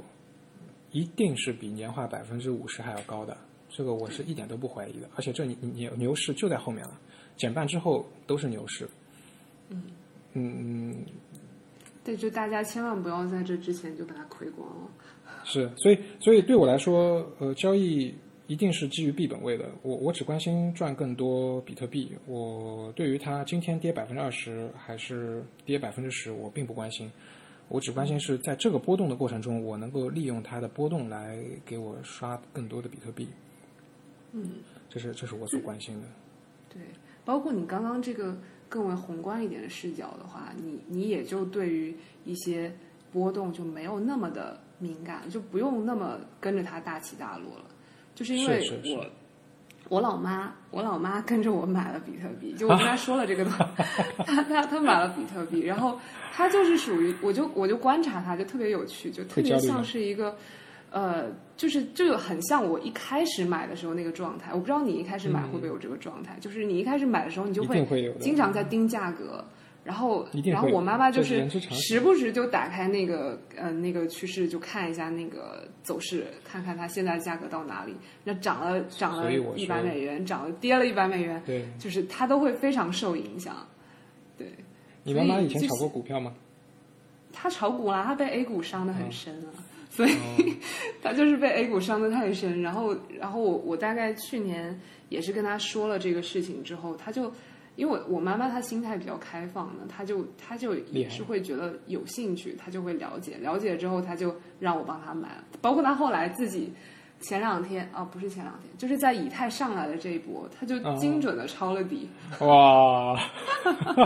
她就特别高兴。这波很厉害，这波涨得特别厉害。对对对对对，嗯不过最近又下来了一些，但是好像最近比特币跟以太的走势又有点分歧了。那是但这不重要，就我我我妈妈她作为一个就是她，当然她只是买入并且持有它，我就跟她说是是你一定要耐到减半之后。对，她对就对是，我就特别担心她，如果幸好她现在还不懂怎么玩合约啊什么那些，我就希望，嗯，我就希望她能这够样好好这样的买入币、囤好币，然后囤等到了就减行半之后就好了。真的真的，我觉得合约也好，期权也好，你真的要知道你在干什么，对，你你要清楚的知道你在干什么，就是说，呃，不然的话很容易亏得不明不白的。嗯是是其实很很多对于对于大多数呃散户来说，囤买入并持有囤货是最简单的，嗯、嗯，最 Holder 最最最 holder 嘛 对。 ，hold on for dear life，嗯，这个我一开始关注你微博，就是总感觉有一种死多的气息，不过所以呢，我已就特经别喜欢看，不因过呢，我为你已持有经它了。对，那个我我有一套那个技术指标，我能识别那个顶部和底部，哦，而且是、哦，呃，我我有一套，等等等到那个，这这也是同一套指标，是让我一八年初预测，就是说一八年长长期下跌那个这样一个情况。但为什么我当时不卖？其实是有原因的。我当时不卖，我是怕比特币的抛物线上涨，我怕我卖飞了，我就再也进不去了。但是后来我发现，我想多了，这个市场在不断的变得更成熟，它这种事情越来越少。嗯，所以该卖的时候就卖。它每次熊市的时候都跌个百分之八十，那我平均能够在跌百分之四十的时候全部出光出光的话，那就可以了嘛。我再稍微改进一点就可以，至至少哪怕平进平出的话，我也不用白白等一年半嘛，那太辛苦了，真的很熬人。是我跟你是讲啊，那时候太熬人了，就 几百万的。币资产突然间缩水到只有几十万，你你啊你还是蛮是蛮蛮难受的。这个嗯，说不难受，这真的是骗人的啦。就你再怎么 hold on for dear life，你就自己跟自己说，哎，这你还是你还是会去想它的法币价值到底是多少。嗯。所以，所以当时你有适当的去卖出一些吗？没有，不会，不会，不会，不会，也没有一一个都没买，一点都没买。那确实真的很煎熬，肯定很这煎熬。个，嗯，这我还是有信心的，因为我我做十多年的股票价投，我也是不卖的。哦 就除非是到认定它差不多出货的话，一般只有只有个几年都没什么问题。像我茅台两百块我就买了，对我，我看你微博有说茅台，你有买过茅台？两百就七买百进多去才卖的，七百五十块才卖的。但我已经看到一千了，但是我我资金有点紧张嘛，所以那个就全部卖掉了，把它大几十万的给给回收过来，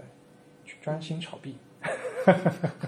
那真的这就现在你的重心就都在炒币这上面。对对对，因为像我资金有限嘛，不像重大这样、 呃大户，对吧？这个不一样啊。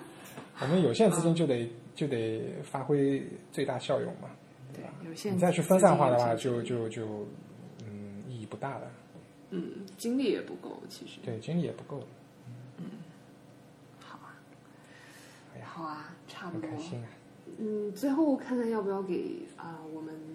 就一些小白或者有一些还在学习的大家，给大家一些建议吧。呃，我觉得一个呢，就是说，大家根据自己的这个风险承受能力呢，进场的资金呢要呃合适啊，不要一下子缩的太厉害。像我看到很多新人呢，就说会看着减半买三月份啊，买六月份啊这种期权 call， call，那那其实说明他还没搞明白，就是他没搞明白其，实他会他并不是说你买了一张 call 就是等于你买了一个比特币现货，这是很大的差别。它是有时间价值的流失，它是有波动率的影响，啊，影响因素很多的。而且仅仅从到期价值来看，那很多人买的是什么一万五啊，一那万很八的贵 call，的那非常高的那。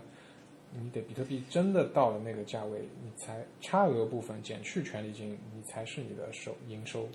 对，否则就是归零了。否则就是归零。那我我是这个建风议险新的玩家呢，先试试看当周合约、当周期权、呃当日当周期嗯权，因为这个本身呃金额小，它权利金也小，所以你亏起来呢也是亏的有限。那包括买啊卖啊都可以试一试，去摸摸自己的风格嘛。那因为这个嗯也不是绝对的，就是可能有的人就特别适合买，就是他对方向的判断啊，对市场的这种感受、啊感知能力特别强，呃这这一定是有的，这样的人一定是有的。那我觉得是大胆的去尝试。第二个，控制自己的投入的资金，在摸索到自己的这个合适的